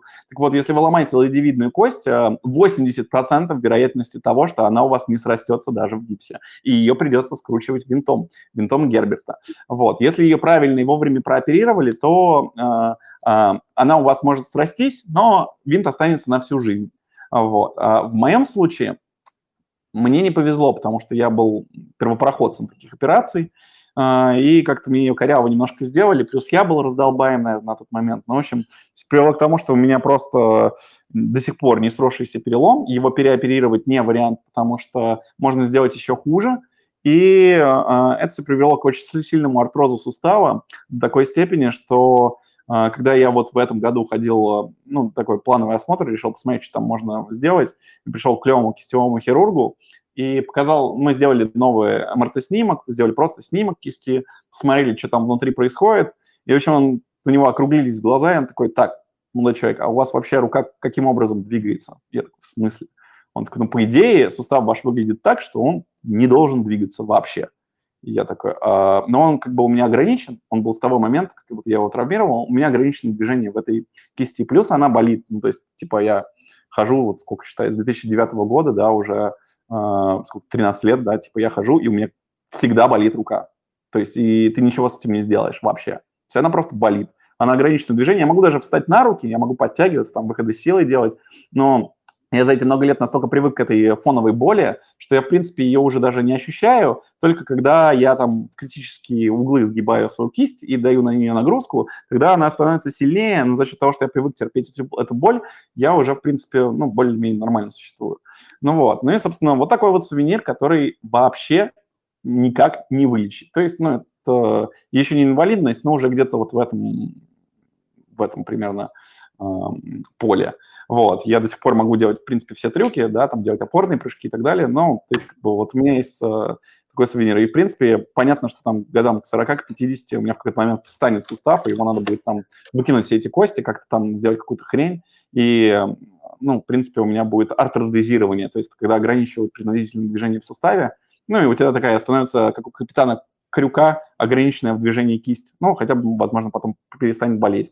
И когда я сидел у врача, я такой, можно сделать ли операцию? Он такой, ну, ты можешь сделать операцию, возможно, лет года 3-4 у тебя будет двигаться кисть нормально, вот, и даже боли пройдут, но потом все вернется на круги своя и станет еще хуже. Поэтому, чувак, если ты можешь терпеть эту боль, а я, как я уже сказал, я уже ее сколько лет терплю, в принципе, мне пофигу, вот, а, ну, и, короче, такая тема. Что еще из, из травм? Из-за того, что я очень часто растягивал голеностоп, у меня еще начался артроз в голеностопе в левом. Вот. В принципе, он никак не беспокоит, я просто знаю, что он там есть, вот, и что он будет, ну, артроз – это дегенеративное разрушение сустава, это когда, ну, я опять же, если кто-то не в курсе, это когда а, у вас а, костный мозг начинает думать, что у вас есть повреждение в суставе и начинает наращивать костную массу, а, это называется остеофиты, а, в месте, месте сочленения сустава. И, собственно говоря, по сути, это программная ошибка, которая в организме существует, она появляется по миллиону разных причин, вот, как правило, у стариков, но очень часто бывает у футболистов и у других профессиональных атлетов, ввиду каких-нибудь там, ну, много раз, вот если люди думают, что там, типа, 20 раз я растянул связку на ноге, и, и типа, все окей. Ни хрена, дружище, не, окей. Нельзя растягивать 100 тысяч раз одну и ту же э, связку, и нельзя ее недолечивать, потому что в итоге это может прийти к тому, что э, у вас внезапно костный мозг решит, что там идет повреждение, и начнет, э, запустит процесс артроза. Ну вот, и, собственно, с артрозом как нужно жить? Нужно вести активный образ жизни, а, и потому что всегда нужно стирать эти остеофиты, они должны, ну, как бы нужно смазывать сустав при помощи хондропротекторов, ну, и как-то подстирать эти остеофитики, чтобы они не нарастали, потому что если я перестану двигаться, а, как говорится, движение жизни. Вот если я вообще перестану двигаться, перестану тренироваться, перестану растягиваться, а, то мой сустав через какое-то там несколько количество лет встанет, и ну, мне будет очень больно ходить, придется ходить с палочкой. Ну и, в принципе, есть вероятность того, что там, типа, к годам, опять же, к 50, к 60, скорее всего, я и буду ходить с палочкой. А, вот. Ну и к этому всему добавь еще а, какое-то количество а, протрузий и грыж в позвоночнике, и, в общем, ты получишь ту картину, с которой я существую сейчас в возрасте 33 лет. Ох, да, довольно неплохой набор, да, довольно поучительная история. У меня, по иронии судьбы, тоже был э, перелом ладевидной кости. Я неудачно упал с кэт-то-кэт на жопу и подставил руки, да, вот меня... ровно так же, подставил, да, под жопу кисть. Да, да, да, да, да. Я думаю, да, что многие трейсеры с этим могли столкнуться, да, но мне чуть-чуть больше повезло. Оказалось, что все-таки у меня там, возможно, не перелом, а трещина была, и она у меня вроде как срослась э, по итогу нормально, но как бы год у меня рука болела довольно сильно, я не мог там нормально в упоре лежа стоять без боли. Вот, поэтому да, конечно, реально травма очень опасная, лучше такого не допускать. Сто процентов вообще, и поэтому, как бы, если падаете на жопу, блин, не подставляйте кисть, а пад... научитесь прав... правильно падать для начала, вот, не подставляя суставы. Вот, лучше уж а, падать как-то, ну, отбиваясь там локтями, еще чем-то, ну, то есть как смягчать падение, но точно не в упор, короче, на кисти, потому что это слишком, слишком легко сломать эту маленькую косточку. Да, да. Слушай, ну а какие вообще проекты тебе пришли вот после фильма «Хардкор», э, после вот этой всемирной известности? чем ты занимался, чем нравилось заниматься? Слушай, ну много всего на самом деле было. Ну, то есть, типа, я был, я не был как бы оператором, считай, до клипов и фильма, а потом я вдруг превратился в оператора. И забавно, что уже сняв фильм, уехав на Панган, я как бы понял, что нужно соответствовать тому, как я теперь называюсь, потому что я еще до этого не работал со светом, да, активно, не очень хорошо в этом разбирался. И, вот, собственно, поэтому мы еще на фильм привлекали операторов-постановщиков, то есть у нас там были ребята, которые, их было целых три человека, которые разные блоки фильма вели, которые занимались только светом. Ну, то есть они не, не придумывали кадры, не носили камеру, не, э, там, как-то не участвовали в процессе создания. Единственная их задача это было э, приехать и поставить освещение типа так, чтобы камера нормально экспонировалась. Вот, просто потому что я вообще не знал, как с этим работать. Вот, поэтому э, я не стал, ну, я был оператором, но не был оператором-постановщиком на фильме. Вот, а, ну, собственно, был сопродюсером. Так вот, и, короче, я начал прокачиваться в этом, потому что у меня был большой бэкграунд в дизайне, то есть я как много очень работал дизайнером и э, много работал фотографом, то есть я уже понимал композицию, все эти дела, и работал со статичным светом, а тут э, понял, что очень прикольно снимать видео, и мне нужно подтянуться, и там я несколько лет активно, скажем так, учился а, для того, чтобы соответствовать своему теперь пафосному названию. Вот. И а, вот очень хорошо, что я повисел там на Пангане несколько месяцев и позанимался собой, потому что, вернувшись, я начал активно снимать себе портфолио, то есть я начал снимать все подряд, начал снимать там типа экстремалов, начал э, пробовать делать какие-то видосики клевые, уже более осознанные, уже с постановкой кадра, Ну вот, но это все привело к тому, что имея за плечами большой проект, имея уже какое-то имя и имея какое-то портфолио, у меня получилось уже работать с рекламными агентствами, я начал получать первые приглашения для того, чтобы снимать рекламы и какие-то серьезные штуки. Ну и, в общем, по сути, фильм дал хороший пуш моей карьере как продюсера и как режопера. И, в общем, я после этого начал как бы сотрудничать с брендами. И, ну, я и до этого как бы что-то снимал, но это был не тот масштаб, который уже был после фильма. Вот, в общем, это было такое развитие. Причем забавно, что фильм еще не вышел, а у меня уже пошло все в гору. То есть мы же его сняли там в 2013 году, а вышел в 2015 году. Вот, ну, то есть такая тема, потому что был долгий постпродакшн, были еще до съемки. Вот, и а, сам факт того, что пока фильм делался, я активно учился, и к моменту выхода фильма у меня уже было что-то типа портфолио, и уже были какие-то навыки, и уже было что показать. И поэтому, когда а, пошел хайп, я уже сразу показывал, смотрите, я вот это сделал, вот это сделал, вот это сделал, и типа, и у меня так появились первые клиенты, а потом я открыл свою компанию, связанную со съемками, ну и пошло-поехало. Вот сейчас в 2020 году я уже, меня уже можно назвать профессионалом в индустрии. Ох, блин, крутая история, конечно, тебя, развитие карьеры. А, слушай, а расскажи вот э, про один из последних проектов, э, про съемку рекламы для русского ниндзя. Довольно интересный там проект был. Как это было? А, ну, слушай, я очень подробно об этом расскажу а, в видеоблоге. Я просто а, решил тут ну, переделать свой канал на YouTube. У меня был раньше шоу лесов назывался, сейчас я его переделал под названием Вуги. Там 37 тысяч подписчиков и абсолютно мертвый канал, потому что я выкладывал туда короткие видеоролики, такие типа по минуте уже, там, с видосами, с какими-то экстремальными, которые по фану снимал. Ну вот, и я решил его сейчас переделать и начать вещать о продакшене и, ну, как бы делать такие клевые, вдохновляющие видеотуториалы о том, а, чем я занимаюсь в профессиональной жизни. И, ну, знаешь, как, типа, есть какие-нибудь там ребята, типа Хохлова-Саботовского, которые разбирают какие-нибудь фильмы и учат людей делать что-либо, а, используя чужой контент. А я подумал, что, блин, прикольно было бы брать настоящие дорогие рекламные проекты или какие-нибудь проекты с звездами, да, которых у меня уже накопилось просто тонна, и препарировать их, рассказывая в деталях о том, как это сделано. Мне кажется, это будет довольно любопытно небольшому количеству людей, но тому, кому интересно.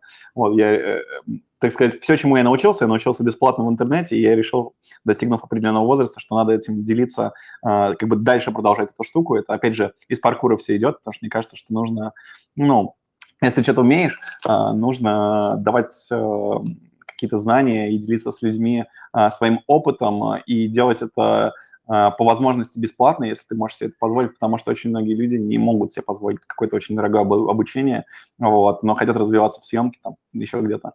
Ну вот, и я очень подробно расскажу в целых двух получасовых эпизодах, как все, что там вообще поэтапно э, делалось в этом проекте. Но если кратко, э, если прям кратенько, то «Русский ниндзя» очень веселый проект, потому что он делался за три недели, вот, от придумывания идеи до э, сдачи постпродакшена, вот, и мы как продакшн-компания, собственно, вот, поучаствовали в тендере СТС, нам, вот, нас позвали, мы всех победили и а, со своей идеей, и, собственно, у нас была задача очень быстро это все сделать, реализовать. Вот. Ну и мы с моей женой, э, мы просто вместе режиссируем рекламу, так удобно, потому что она тоже режиссер, и мы живем вместе, нам удобнее это разгонять, всякие идейки. Вот, выдумали всю эту штуку, связанную с 2D сайт-скроллером, ну, то есть э, сделать, стилизовать все под компьютерные игры с видом э, сбоку, э, вот, потому что, в принципе, русский ниндзя, если так посмотреть, само шоу так снимается э, периодически, оно нам напомнило. И вот, поскольку мы оба любим, э, ну, скажем так, воплощать какие-то художественные задумки, а тут было очень круто, потому что можно было развернуться и сделать вот такой э, необычный визуальный стиль. А, ну и что? И чем можно сказать? Что это был непростой проект, его нужно было делать очень быстро, вот. И мне кажется, что получилось очень прикольное, необычное для такого проекта ниндзя, и тем более необычное для э, СТС, потому что у нас на российском телевидении обычно боятся делать такого рода штуки, вот. Так что мне кажется, что получилось прикольно и достойно для такого времени. И если кому-то интересно посмотреть, что вообще, о чем идет речь, и а, как там все это делалось, то у нас на английском языке на сайте kimrapper.com выложена большая простыня а, со всеми деталями того, как это делалось. А еще у Зелимхана Джабраилова, по-моему, тоже на YouTube есть а, рассказ о том, как это снималось. Вот, он поделился своими впечатлениями о работе с нами, и, как я понимаю, он довольно кайфанул. Вот, причем забавная была история, что изначально мы э, рекомендовали Сему Черепко, что мне очень нравится, как Сема делает ну, именно акробатику, мне хотелось больше акробатических связок, а, и а, у него есть, ну, какие-то такие невероятные скиллы из самых неудобных позиций делать э, самые невероятные комбинации сальт. Вот, и я рекомендовал режиссер типа Сему, но э, арт-директор телеканала посмотрела на фотографии всех э, трейсеров, которых мы предлагали, увидел этого Зелимхана и сказал, боже, это, это самый классный мужчина, он такой лысый, он такой брутальный, короче, давайте снимать его. А, вот, и я такой, типа, ребят, Зелим охеренный чувак, у него невероятные скиллы, он, наверное, из всех, кто снимался у нас на проекте, он самый быстрый чувак, ну, то есть объективно, типа, так быстро пробегать трассу, как он делает, но могут единицы, вот, но при этом его акробатический набор skill ов, ну, плюс-минус, как у меня, ну, то есть, типа, front flip, backflip, там, винт, э, ну, то есть, ничего такого экстраординарного, вот, а мне, опять же, как режиссеру хотелось больше, чем, там, насовать каких-нибудь винтов, вот, и мы с Зелимом, после того, как его утвердили, а, а, продумали всю трассу таким образом, чтобы именно он мог сделать определенную комбинацию трюков. Вот. А он хотел сделать такой front flip, gainer вперед и дальше уйти на перилку и начать вращаться. И вот мы в итоге не сняли этот трюк, потому что нас очень подвели подрядчики, которые застраивали все декорации. Ну, как-то нам не повезло с компанией строителей, просто на тот момент а, рынок был перегружен рекламными проектами, все павильоны были сданы, мы еле нашли все павильоны для съемок. Вот, и нормальные застройщики, собственно, были все расписаны. И мы взяли каких-то левых челов, которые в итоге, а, имея три съемочных дня на подготовку всего проекта, не смогли нам построить нужную декорацию. И она была полуготова в момент наших съемок. И чуваки достраивали ее вплоть до 12 ночи. То есть мы начали снимать типа в 12 дня, а вот. А в 12 ночи мы только смогли снимать а, связку трюков с Зелимханом. А, ну, представь, что это такое. Ты прыгал 12 часов, типа тупил, ждал, э, разогревался, охлаждался, а, уже устал, уже поел, уже, ну, просто вот вообще. И мы вначале порепетировали всю эту связку, и Зелим сделал все в лучшем виде, просто идеально. И я такой, все, меня отлегло от души, я такой, класс. Типа, сейчас снимем охрененный набор трюков.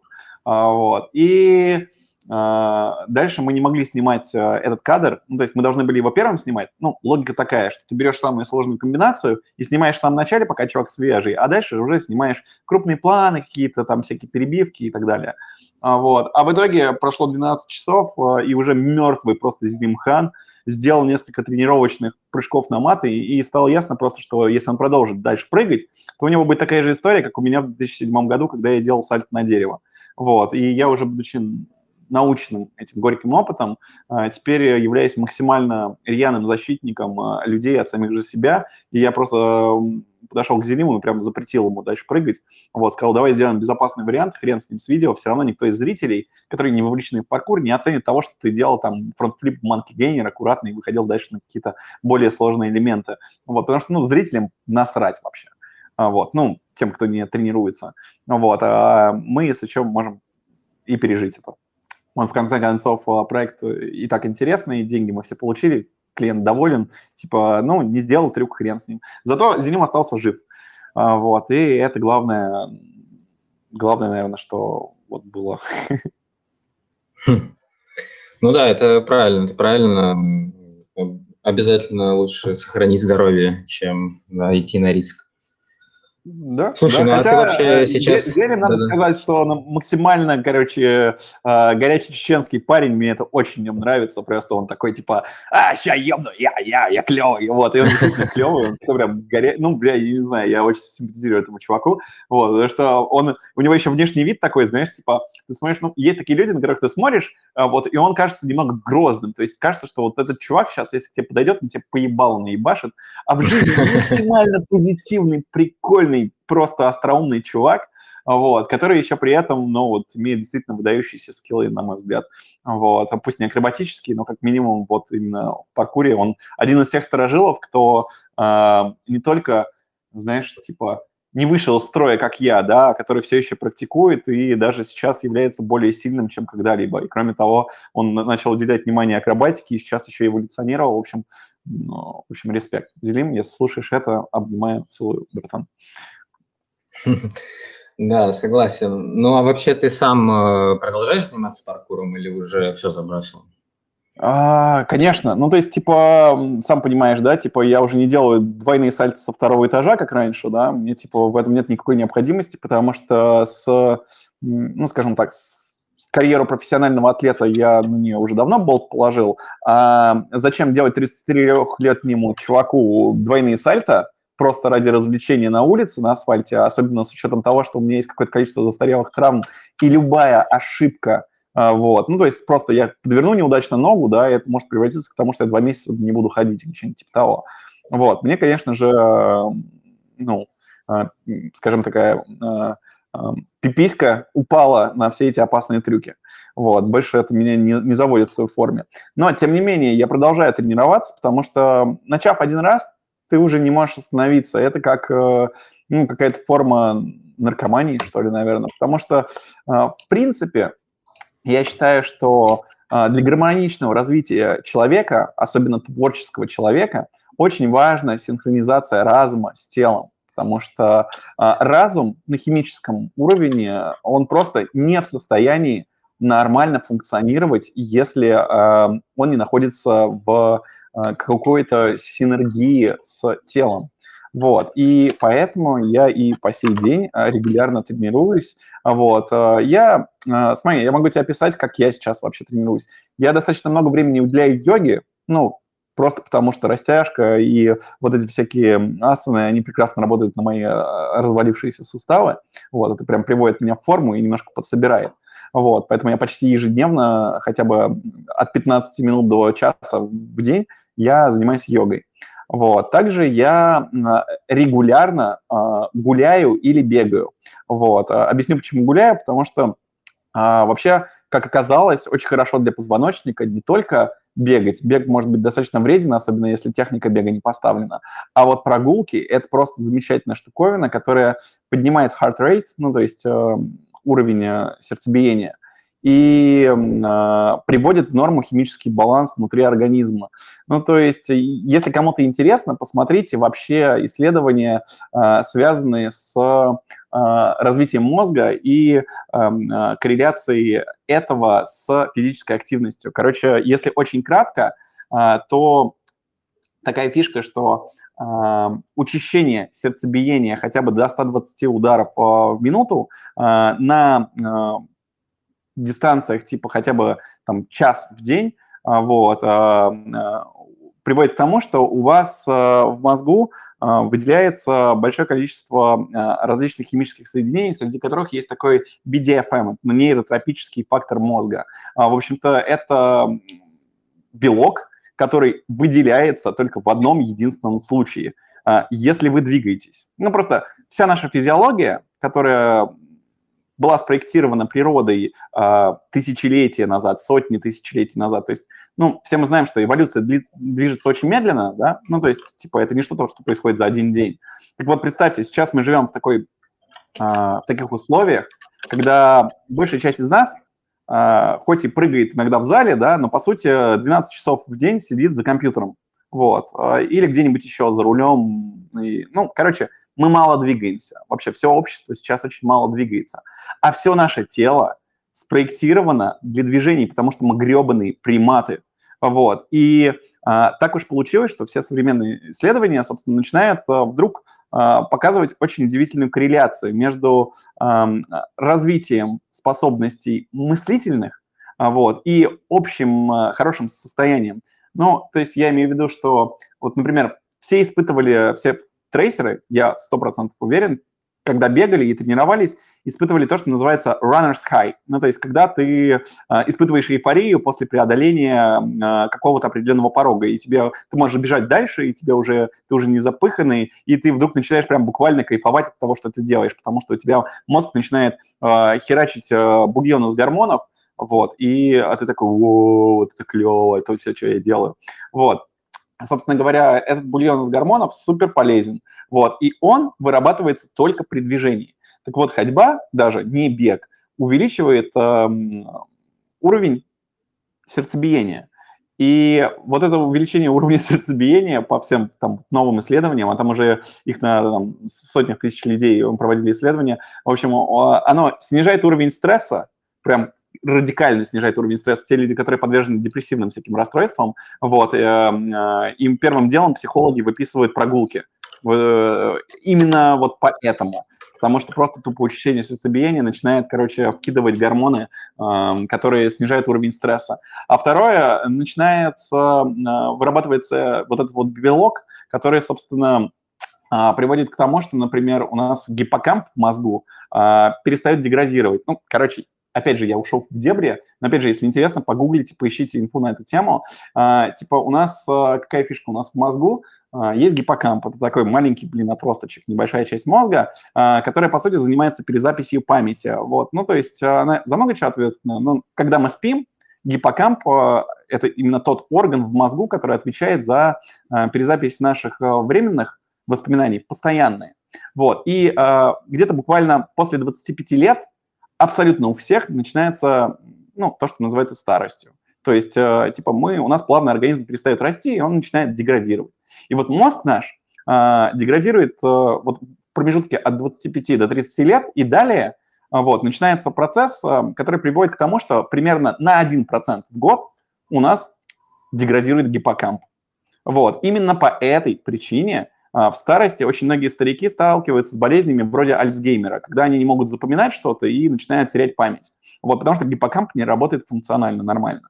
Вот, так вот, гиппокамп а, перестает деградировать с такой огромной скоростью, а, а иногда даже и а, начинает заново наращивать а, свою массу, а, только в случае, если вырабатывается белок BDFM, который вырабатывается только если вы регулярно двигаетесь. То есть если у вас регулярно учащается сердцебиение. Вот, соответственно, ежедневные прогулки, даже не гребаный бег, а, вот, они э, просто максимально классно оказывают оздоровительное влияние на тело. Вот, поэтому вот, извините за такое длинное рассуждение. Но, в общем, я каждый день гуляю. Вот каждый день гуляю, когда я начал там несколько лет назад эту практику, я обнаружил, что я перестал э, так сильно стрессовать, я стал себя намного лучше чувствовать, э, и, в общем-то, очень часто мне приходят клевые идеи, я их записываю в телефон именно во время утренних прогулок. Я обожаю с утра в любую погоду выйти, просто там после йоги пошел, погулял полчасика, часик, ты вроде бы как бы ходишь, пьешь кофе, э, и э, там думаешь о чем-нибудь, э, что ты хочешь делать в течение дня, и рождаются какие-то прикольные идеи, которые я записываю в заметки, и потом возвращаясь, я принимаю душ, и вот получилось, что я подтянулся, вроде подвигался, э, и уже классно себя чувствую, могу вести день.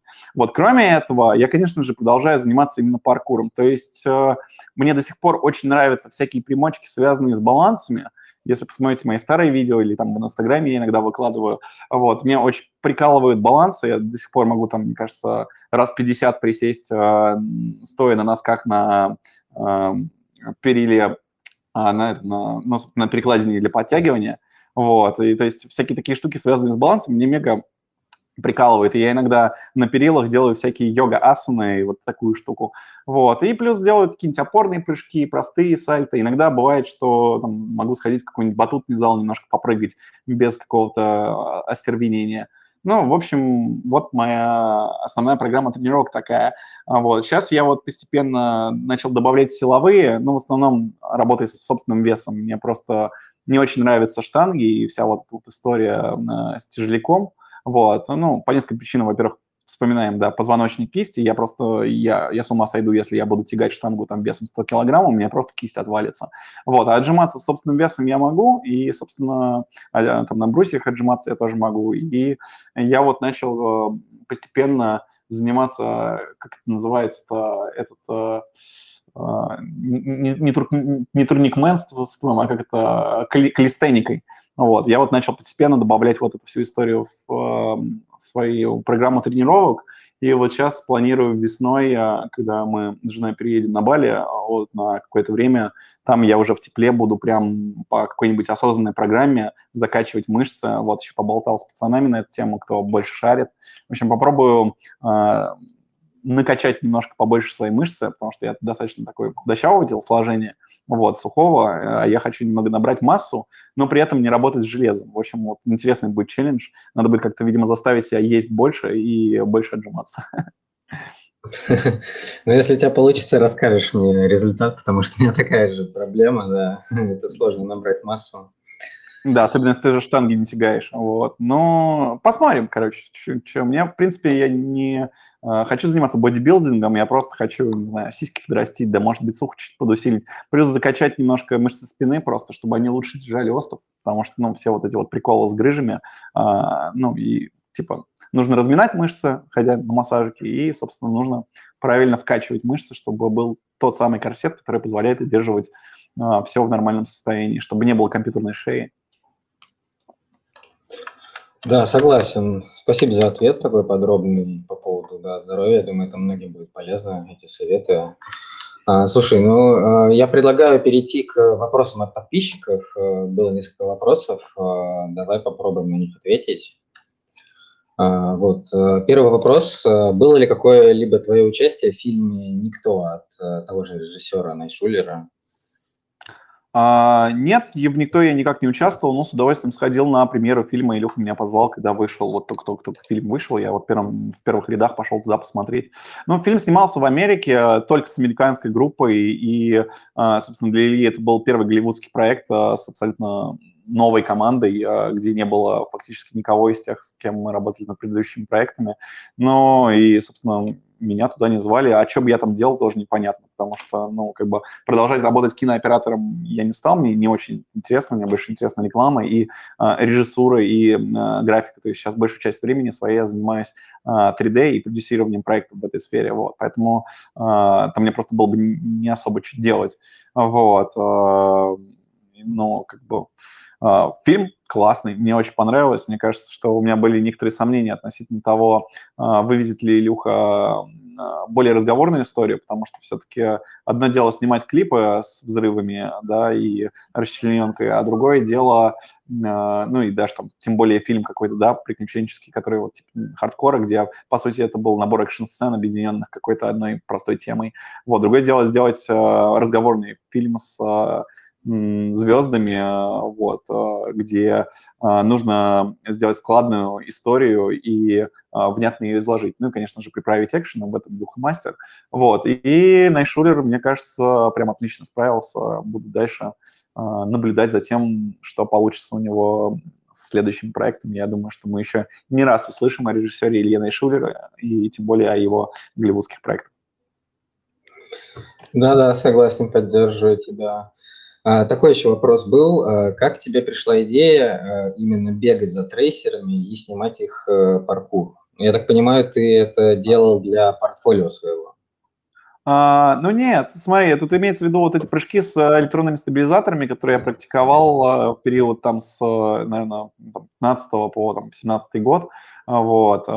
Собственно, это выросло из моего интереса к трехосевым системам стабилизации. Вот повторюсь, я вот когда э, первый раз поехал на Панган, э, на тот момент я вот уч, учился активно снимать, и э, мне очень хотелось э, снимать с трехосевыми стабилизаторами, вот, и на тот момент не было нормальных трехосевых стабилизаторов. То есть не было никаких диджеев, ничего этого еще не существовало. Вот. Были только первые платы контроллера, а, и бесщеточные моторы, которые можно было бы собрать э, в рамке и, собственно, сделать э, самопальный трехосевой стабилизатор.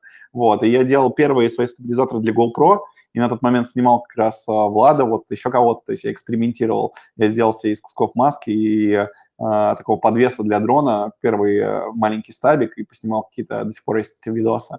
Вот. Ну и, разумеется, я снимал просто то, что было в доступе у меня. Я интересовался паркуром, были мои друзья-фриранеры, и, ну, как бы, а что бы их не снимать. Вот. И а, дальше я уже э, ну, спроектировал, сделал свой первый большой стабилизатор. Он был дерьмовый и плохо работал. И а, я связался с ребятами которые делали стабы, вот, и, собственно, чуваки сидели и делали такие кейк-гимбалы, ну, в общем, прикольные ребята, которые просто вот сделали свой собственный стаб, вот, а, и они мне подогнали такой стаб, и я стал активно снимать просто вот нон-стопом, поскольку, опять же, мне очень интересно было снимать паркур, мне хотелось вот такое делать движение, следящее за... А, ну, короче, я, я пробовал делать вот первые а, вот эти ниндзя-съемки, назовем их так. Как раз примерно, как только начал я этим заниматься, я узнал о э, чуваке, который зовется Gimbal Ninja. Можете загуглить. Ну, наверняка все видели его видосы, они очень активно вирусились в свое время. А, это тоже чувак, а, который начал прыгать с трехосевыми стабилизаторами. И вот у нас было там буквально пару чуваков таких, которые этим занимались. И мы оба снимали паркур, в общем, и даже списывались, делились друг с другом какими-то а, мыслями, было весело. Ну вот, и да, я наснимал так в свое время много паркура, но, по сути, в итоге это все уперлось в то, что ну, это нахрен не нужно в профессиональном процессе, потому что когда ты как режиссер или как, тем более оператор снимаешь дорогой рекламный проект, то прыгать с трехосевым стабом просто не нужно, потому что для этого есть совершенно ну, другие профессиональные устройства, вроде тех же самых дронов или экранов операторских. Ну и когда речь идет о, там, допустим, дорогой рекламе, то ты не можешь использовать портативные камеры, а тебе нужны большие тяжелые камеры, чтобы было другое качество, другая картинка. И когда у тебя большая тяжелая камера, с ней ты уже не можешь прыгать. Соответственно, вся эта идея с прыжками, она так и осталась в поле, ну, полупрофессиональной деятельности, скорее таких угаров и, и творчества. И мне очень нравится, что я наснимал в свое время много такого контента, что я приобрел много очень опыта мышечной памяти относительно движения с камерой. Я могу теперь без, э, ну, с разными объективами, а, не смотря в монитор, четко очень кадрировать кадр в движении. То есть у меня это работает на автопилоте.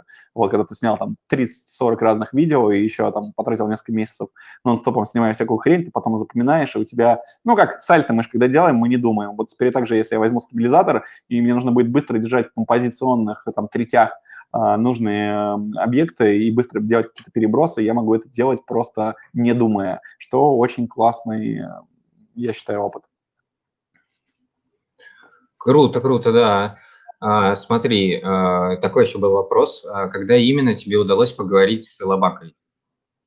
Ой, с Дэнни я познакомился, как и многие ребята, в Санкт-Петербурге, когда был фестиваль паркура там, и, собственно, привозили Лобаку в качестве гостя. И поскольку я дружил с ребятами из Питера, они меня позвали даже на такую э, офлайновую пати, когда уже мы все отпрыгали там на фестивале. Вот, и как раз там прикольно, я приехал тогда, у меня как раз была вот эта травма с рукой, я приехал с э, гипсом, и все равно тренировался со всеми вместе с этим гипсом. Вот, и мы потом э, пошли в какой-то бар, где поиграли в бильярд, поболтали о жизни, и, собственно, тогда я познакомился с Дэнни, а, вот, и мы потом много лет никак не пересекались, а, и уже когда я жил в Лос-Анджелесе в 2017 году, мы как-то там списались через нет, и законнектились, и вот сейчас время от времени в инсте там друг с другом переписываемся, обсуждаем всякую фигню, а, вот, он Э, когда они сделали станд камера Крю, он меня даже звал присоединиться в их команду, вот, чтобы, ну, типа, я был представлен у них на сайте как один из чуваков, которые ну, участвуют в этом проекте. Вот, но что-то как-то мы так и не договорились ни о чем конкретном. Вот, собственно говоря, не представляю, как мы бы это делали, потому что мы в разных странах находимся. Но, тем не менее, чувак очень классный, вдохновил целое поколение атлетов, включая меня, и э, я надеюсь, что когда-нибудь мы с ним где-нибудь э, еще раз пересечемся в офлайне и поделаем что-нибудь конкретное, потому что, в принципе, у нас есть несколько точек пересечения, которые мы обсуждали. Вот. Окей, спасибо за ответ. А, такой вопрос еще задали. А, в своем давнем интервью газете «Спорт Экспресс» ты говорил, что Эрик Мухаммедшин может сломаться, и Эрик не самый техничный трейсер, но прошли годы, и это не так. Э, что скажешь по поводу этого? Ну, я скажу то, что говорить когда-то там 20 лет назад, 10 лет назад, когда я там говорил это интервью, а, я мог все что угодно, вот, но судьба все равно решает так, как она хочет решать. И Эрик, к моему а, удивлению, вот, когда я с ним более тесно познакомился, оказался просто потрясающий чувак, потому что я с ним снимал в Риме проект, кстати говоря, я его приглашал даже. Вот, мы для Фэнди снимали классный, классный ролик вместе с его на тот момент э, девушкой Кэти Макдоналл.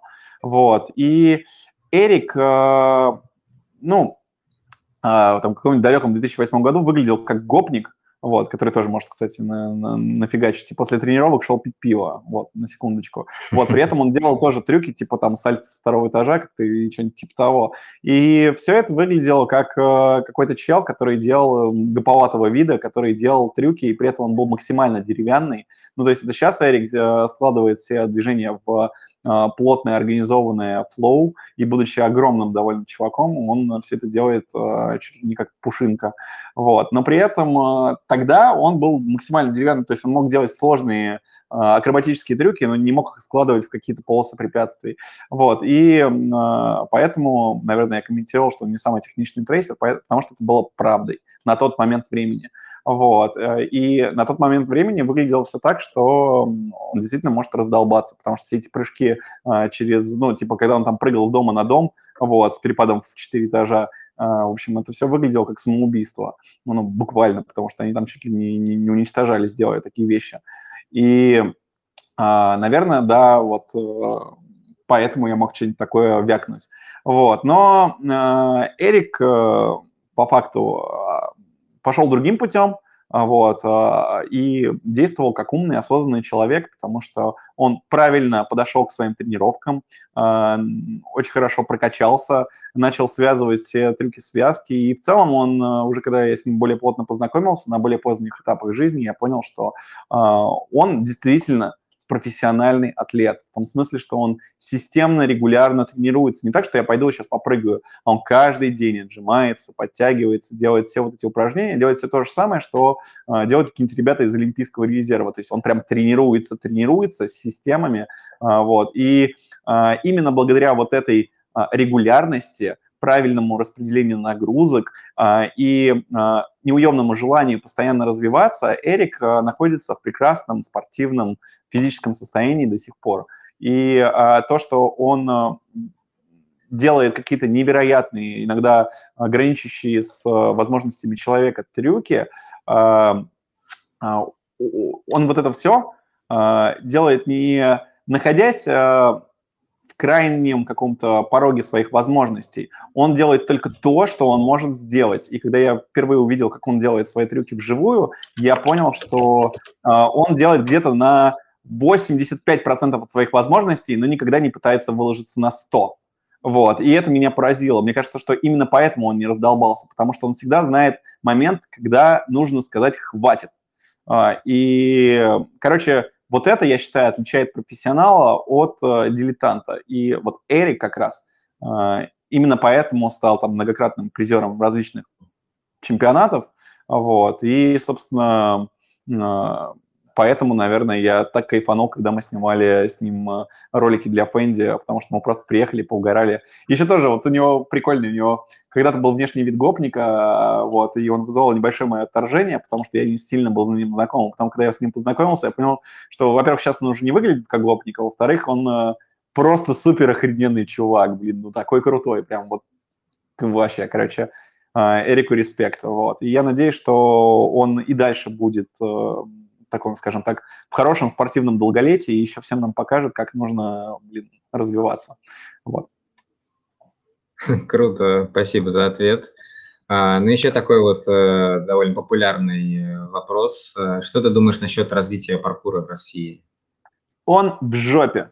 Вот. Нет ничего более нелепого и вызывающего недоумение и грусть в меня, чем состояние паркура в России сейчас. А, дело в том, что а, мы типичные русские, блин, во всем. Что бы мы ни делали, если изучать историю кино, или изучать историю войны, или изучать историю, да чего угодно, возьмите любой аспект, какого-то хрена мы чуть ли не самыми первыми начинаем делать различные крутые вещи, и потом их проебываем.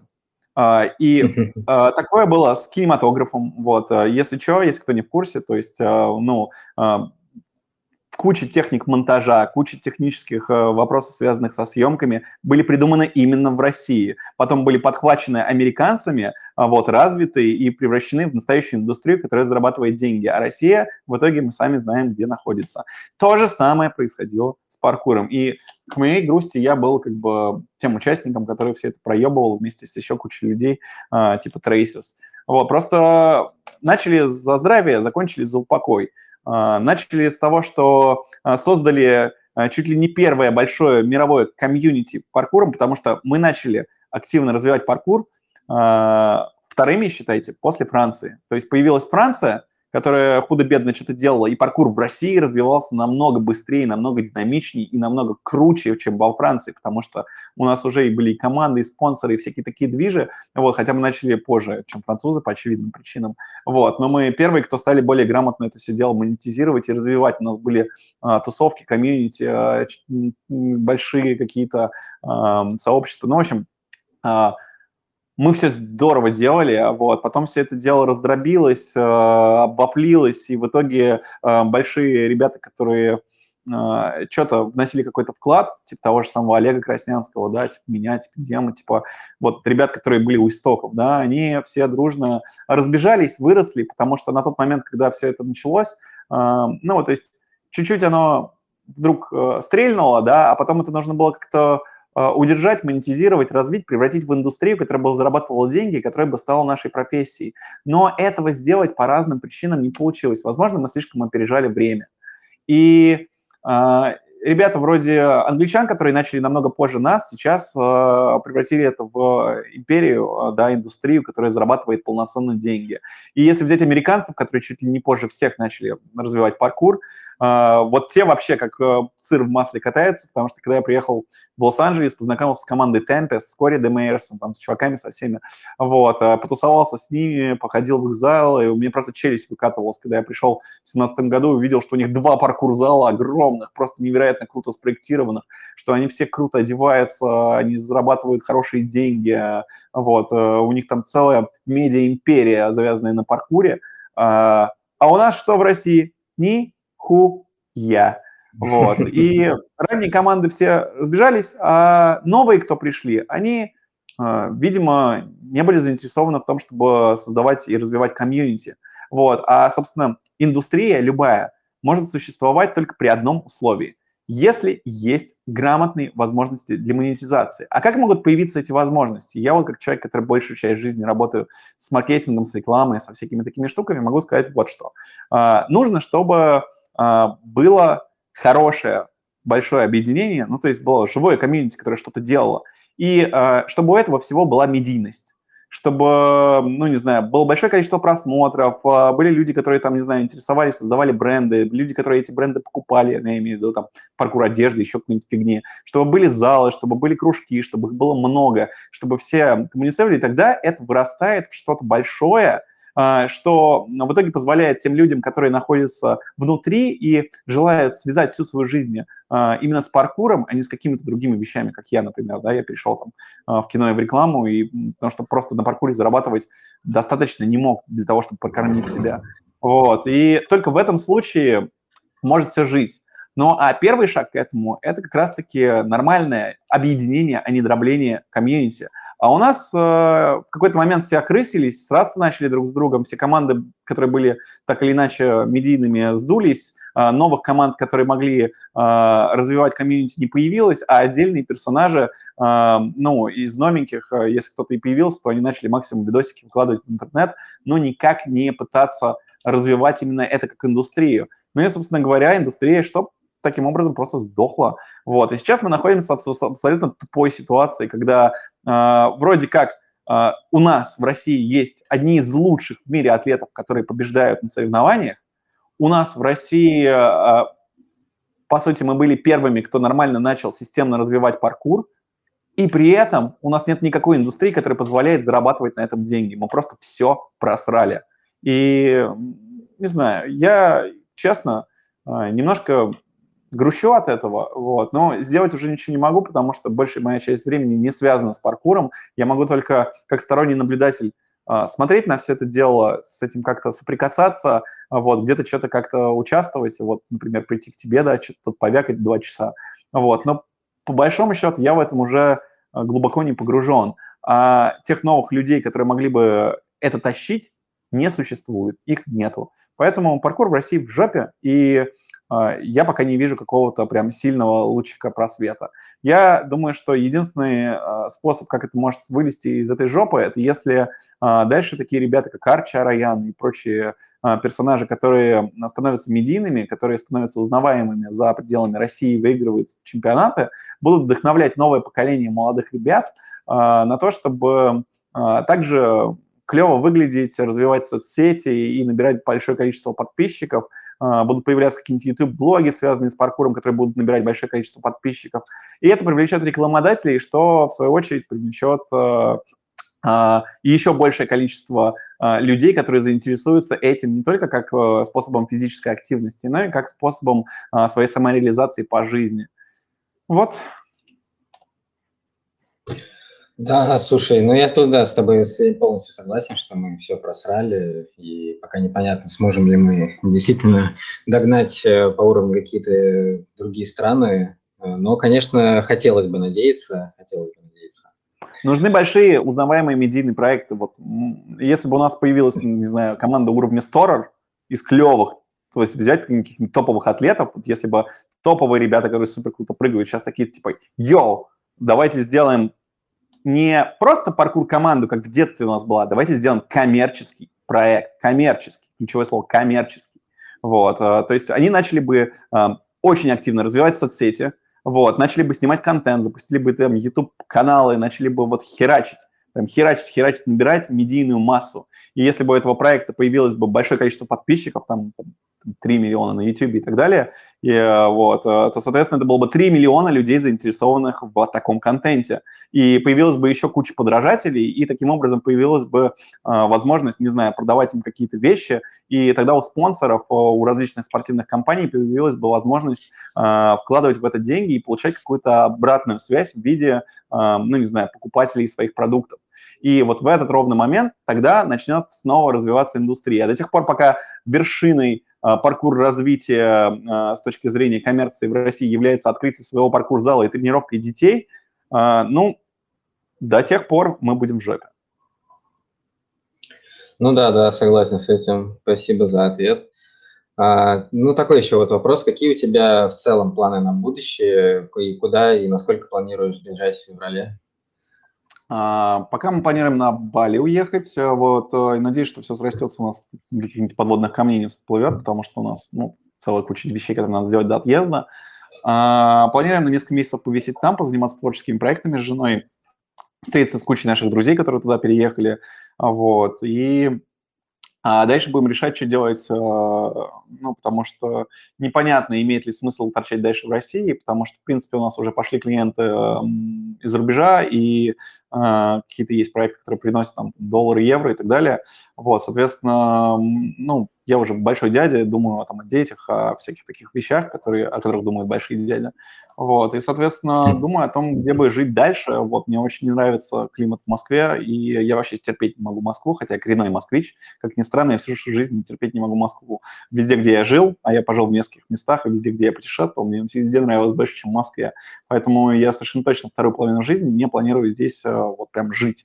Вот, и я думаю, что было бы клево поучиться еще на, ну, на, на что-то связанное с анимацией, вот, дальше где-то в Европе, вот, ну и, возможно, не знаю, посмотрим, может быть, мы в, в Америку переедем, то есть мы обсуждали тоже с женой, потому что у меня отец там живет большую часть жизни, вот, и у меня там друзей тоже очень много живет, в общем, я думаю, что, может быть, имеет смысл замутить себе грин-карту и, короче, туда как-то перебраться. Не знаю, я существую, знаешь, по какому принципу, я просто э, наслаждаюсь жизнью, то есть у меня гедонистическое отношение максимально к жизни, и я считаю, что нужно получать удовольствие в первую очередь от того, что ты делаешь, а потом уже все остальное три десятое.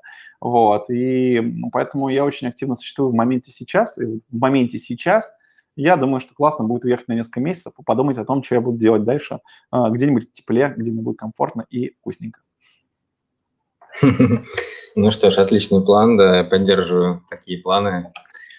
Так, ну вопросы от подписчиков у нас э, закончились. Давай еще проведем такой небольшой блиц-опрос. Э, короткий вопрос, короткий ответ от тебя. Э, вот. Э, первый вопрос. Последняя книга, которую прочитал и можешь порекомендовать?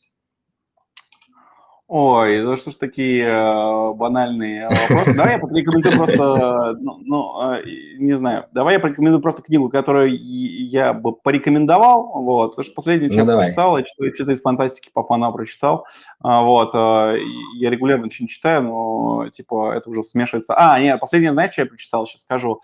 А, я прочитал Азика, Азимова «Я робот», вот, я что-то прикололся, я вообще упарываюсь по фантастике, я понял, что я не читал классику, вот, и э, решил приколоться с, э, ну, так сказать, основополагающей работой, которая очень сильно изменила массовую культуру фантастическую в свое время, и я прочитал его. Вот, очень занимательная история, когда чувак писал в начале прошлого века э, о тех вещах, которые актуальны сейчас – это заставляет задуматься, вот прям реально заставляет задуматься о том, а, насколько визионеры определяют будущее. То есть те люди, которые еще не создали чего-то, но они просто мечтают об этом самом будущем, пытаются его сформулировать. Вот. Ну, там, три закона робототехники, я думаю, все о них слышали. Вот. И э, эти вещи сейчас актуальны во времена нейросети, а чувак об этом писал очень давно. Вот. А рекомендовал бы я, ну, не знаю, всем, кто занимается творчеством, я всегда рекомендую очень классную книгу, которая называется «Как люди думают». Вот. Я написал Дмитрий Чернышов. А, это а, такой креативный э, директор, который много лет работал в рекламе и а, в какой-то момент столкнулся с тем, с чем сталкиваются любые творцы, с выгоранием. Вот. И эта книга там лет шесть назад у меня просто перевернула сознание, потому что я всегда думал, что творчество – это ну, не знаю, какой-то талант, который, как там нам в детстве впаривали, что там нужно было родиться талантливым, бла-бла-бла, все, все это полная хрень. Я всегда ну, как бы обучаясь всему, чему мне нравится, понимал, что со временем все это складывается в какую-то некую единую копилку, которая позволяет мне лучше придумывать. И а, я искал какое-то подтверждение этой теории внутри, а, зиждущейся у меня в голове, и вдруг а, наткнулся на эту книгу совершенно случайно прочитал, и просто охренел. Потому что чувак а, решил очень коротко и емко а, а, описать методики придумывания творческих идей. Вот. И э, сделать это в какой-то понятной форме. Вот, и он просто реально, а, я считаю, что разъебал, вот, а, и очень круто, ну, то есть, если кто-то использует, испытывает творческий кризис или выгорание, связанное с а, творчеством, то вот эта книга просто перевернет сознание и заставит по-другому воспринимать вообще процесс придумывания и генерации новых идей. Вот, но если кратко формулировать идею книги, то она заключается в следующем. Нельзя вытащить из головы то, что ты туда не положил. Все. То есть э, невозможно придумать то, чего э, у тебя в голове нет. Э, и подтверждение этому очень крутое. Просто, типа, если мы посмотрим средневековые бестиарии, например, то там все вот эти вот химеры, так называемые, вымышленные животные, это сочетание каких-то существующих животных, которые люди видели вживую. Не существует никакой неведомой ебанины, которую никто никогда не, видел, и она не состоит из чего-то другого. То есть, по сути, единственный способ придумывания идей, который доступен человеку, это рекомбинация вариантов, перебор вариантов. Вот. Это единственный способ, который доступен человеку. Поэтому э, единственный способ быть классным креативщиком – это быть очень эрудированным человеком. То есть э, чем больше у тебя есть разнообразных, любопытных, глубоких э, знаний, э, чем больше ты получаешь новых интересных впечатлений, а, тем больше у тебя появляется возможности рекомбинировать те самые варианты, создавая что-то новенькое. Вот. Но это если вкратце, о чем эта книга. Если кому-то интересно, обязательно рекомендую. Ну, довольно хорошая рекомендация, да. А скажи, у тебя есть какой-то любимый персонаж или герой книги, фильма, на которого ты хочешь быть похожим? Ой, да, слушай, их много. Кого-то одного надо назвать, наверное, да? Мне нравится... Ну, не знаю, может, самый любимый. Да, слушай, у меня миллион любимых э, персонажей, как у всех в массовой культуре, там, от какого-нибудь Ведьмака, заканчивая, не знаю, капитаном Жан-Люк Пикардом э, из э, Стартрека. А, вот. Ну, давай я оставлю этот вопрос. Типа, мне кажется, что герои фильма — это всегда, или каких-то книг, это всегда какие-то, ну, типа условные люди в вакууме, которые являются проекцией, придуманной людьми, которые создают это произведение, основанной на каких-то реальных людях. Вот, и, в принципе, лучше равняться, наверное, не на персонажей книг и фильмов, а вдохновляться какими-то реально существующими людьми, которые имеют реально существующие достижения. Вот, и таких людей масса, от Дэвида Бейля до Илона Маска, поэтому, не знаю, вдохновляйтесь, э, вдохновляйтесь окружающим миром в целом, вот, а не просто каким-то одним конкретным персонажем. Да, согласен, согласен с этим. А, ну а такой вопрос, если бы не паркур, то что? Не знаю, мне нравился скейтбординг. Ну вот. Да что угодно, скалолазание. Типа, вот в моем случае, если не паркур, то творчество. Вот я реализовал себя через uh, сублимацию uh, в создание чего-то, uh, связанного с медиаиндустрией. Вот. Для меня это вот такой рабочий вариант. А так, если не паркур, то что угодно. Вот так я бы ответил. Выбирайте, что вам нравится, и делайте это. Главное, на жопе не сидите ровно. Окей, хорошо. А, ладно, опиши своим предложением а, один идеальный день свой. У меня есть такое правило, я не работаю до 12 часов, поскольку я, ну, как бы я учредитель своей компании, у меня есть классная возможность, я не хожу на работу. Вот, ну, то есть, э, типа, я на нее хожу, но, по сути, я работаю всегда. Вот, э, потому что все предприниматели работают всегда. Нет такого, что мы типа, не работаем. Ну вот, но смысл в том, что я сейчас а, активно, уже последние несколько лет, а, обучаю всех и клиентов, и тех людей, с которыми я работаю, что до 12 мне нужно вносить мозг с работой. Потому что с утра я просыпаюсь, в идеальном раскладе это раннее утро, вот, я всю жизнь был совой, а потом внезапно открыл, что суперпродуктивно, если ты просыпаешься рано, и ты намного себя лучше чувствуешь. Ну вот, это просыпание, э, тренировка, ну, типа йоги хотя бы полчаса, потом прогулка хотя бы полчаса, вот, э, утренний завтрак, кофе, вот, душ, и после этого я начинаю а, работать. И, собственно, а, очень классно, когда ты а, несколько часов работаешь, после прерываешься, идешь, переезжаешь куда-нибудь в другую локацию, там делаешь какую-нибудь встречу, а вечером возвращаешься и уже с чистой головой садишься для того, чтобы сделать какой-нибудь творческий проект. Вот. Ну, по сути, моя вся работа связана, ну, вся моя жизнь так или иначе связана с работой, поэтому я по большей части а, либо в студии у себя на Тверской, либо у себя дома а, сижу за компьютером, что-нибудь делаю. Вот. И при этом совершенно не испытываю каких-то переживаний относительно того, что я не пошел на какую-нибудь вечеринку или что-нибудь типа того. Вот. А, так что идеальный мой день – это гармоничное сочетание прогулок, спорта, природы и возможности сделать что-нибудь новенькое, что будет меня увлекать. Окей, понял. А есть ли что-то, чего ты боишься больше всего на свете? А, да что, какой-нибудь болезни, знаешь, типа, когда ты будешь а, немощным совсем. Вот, это вообще неприятно. Это даже еще страшнее, чем смерть, наверное. Вот, ну, тем не менее, знаешь, типа, вот была очень классная в свое время майка в начале как раз а, существования. А, у кого-то из скалолазов я видел на скалодраме майка с надписью «Ничего не бойся». Вот это очень хорошая тема, потому что а смысл чего-то бояться до изнеможения, это приводит тебя просто к стрессу, но по факту никак не отменяет того, что это ужасное может с тобой произойти. То есть ты ничего не можешь делать, ты можешь только принять. И вот это принятие, мне кажется, классная супер штука, потому что не надо чему-то противиться, то есть нужно просто принимать все, что происходит. Вот. И я вот с этим существую по жизни, потому что если переживать из-за всего подряд, и то ничего кроме тревожности и стресса это тебе не даст. Никакой мотивации, никакой возможности прогрессировать. Поэтому нужно просто все принимать, не реактивно реагируя на происходящее, даже если произошло что-то плохое. Вот, тем более даже, если произошло что-то плохое, потому что когда происходит пиздец, нужно быть осознанным и разруливать этот пиздец, а не бегать вокруг и не кричать «ужас, ужас, ужас». Вот. Как говорится, думайте о решении, а не о проблеме.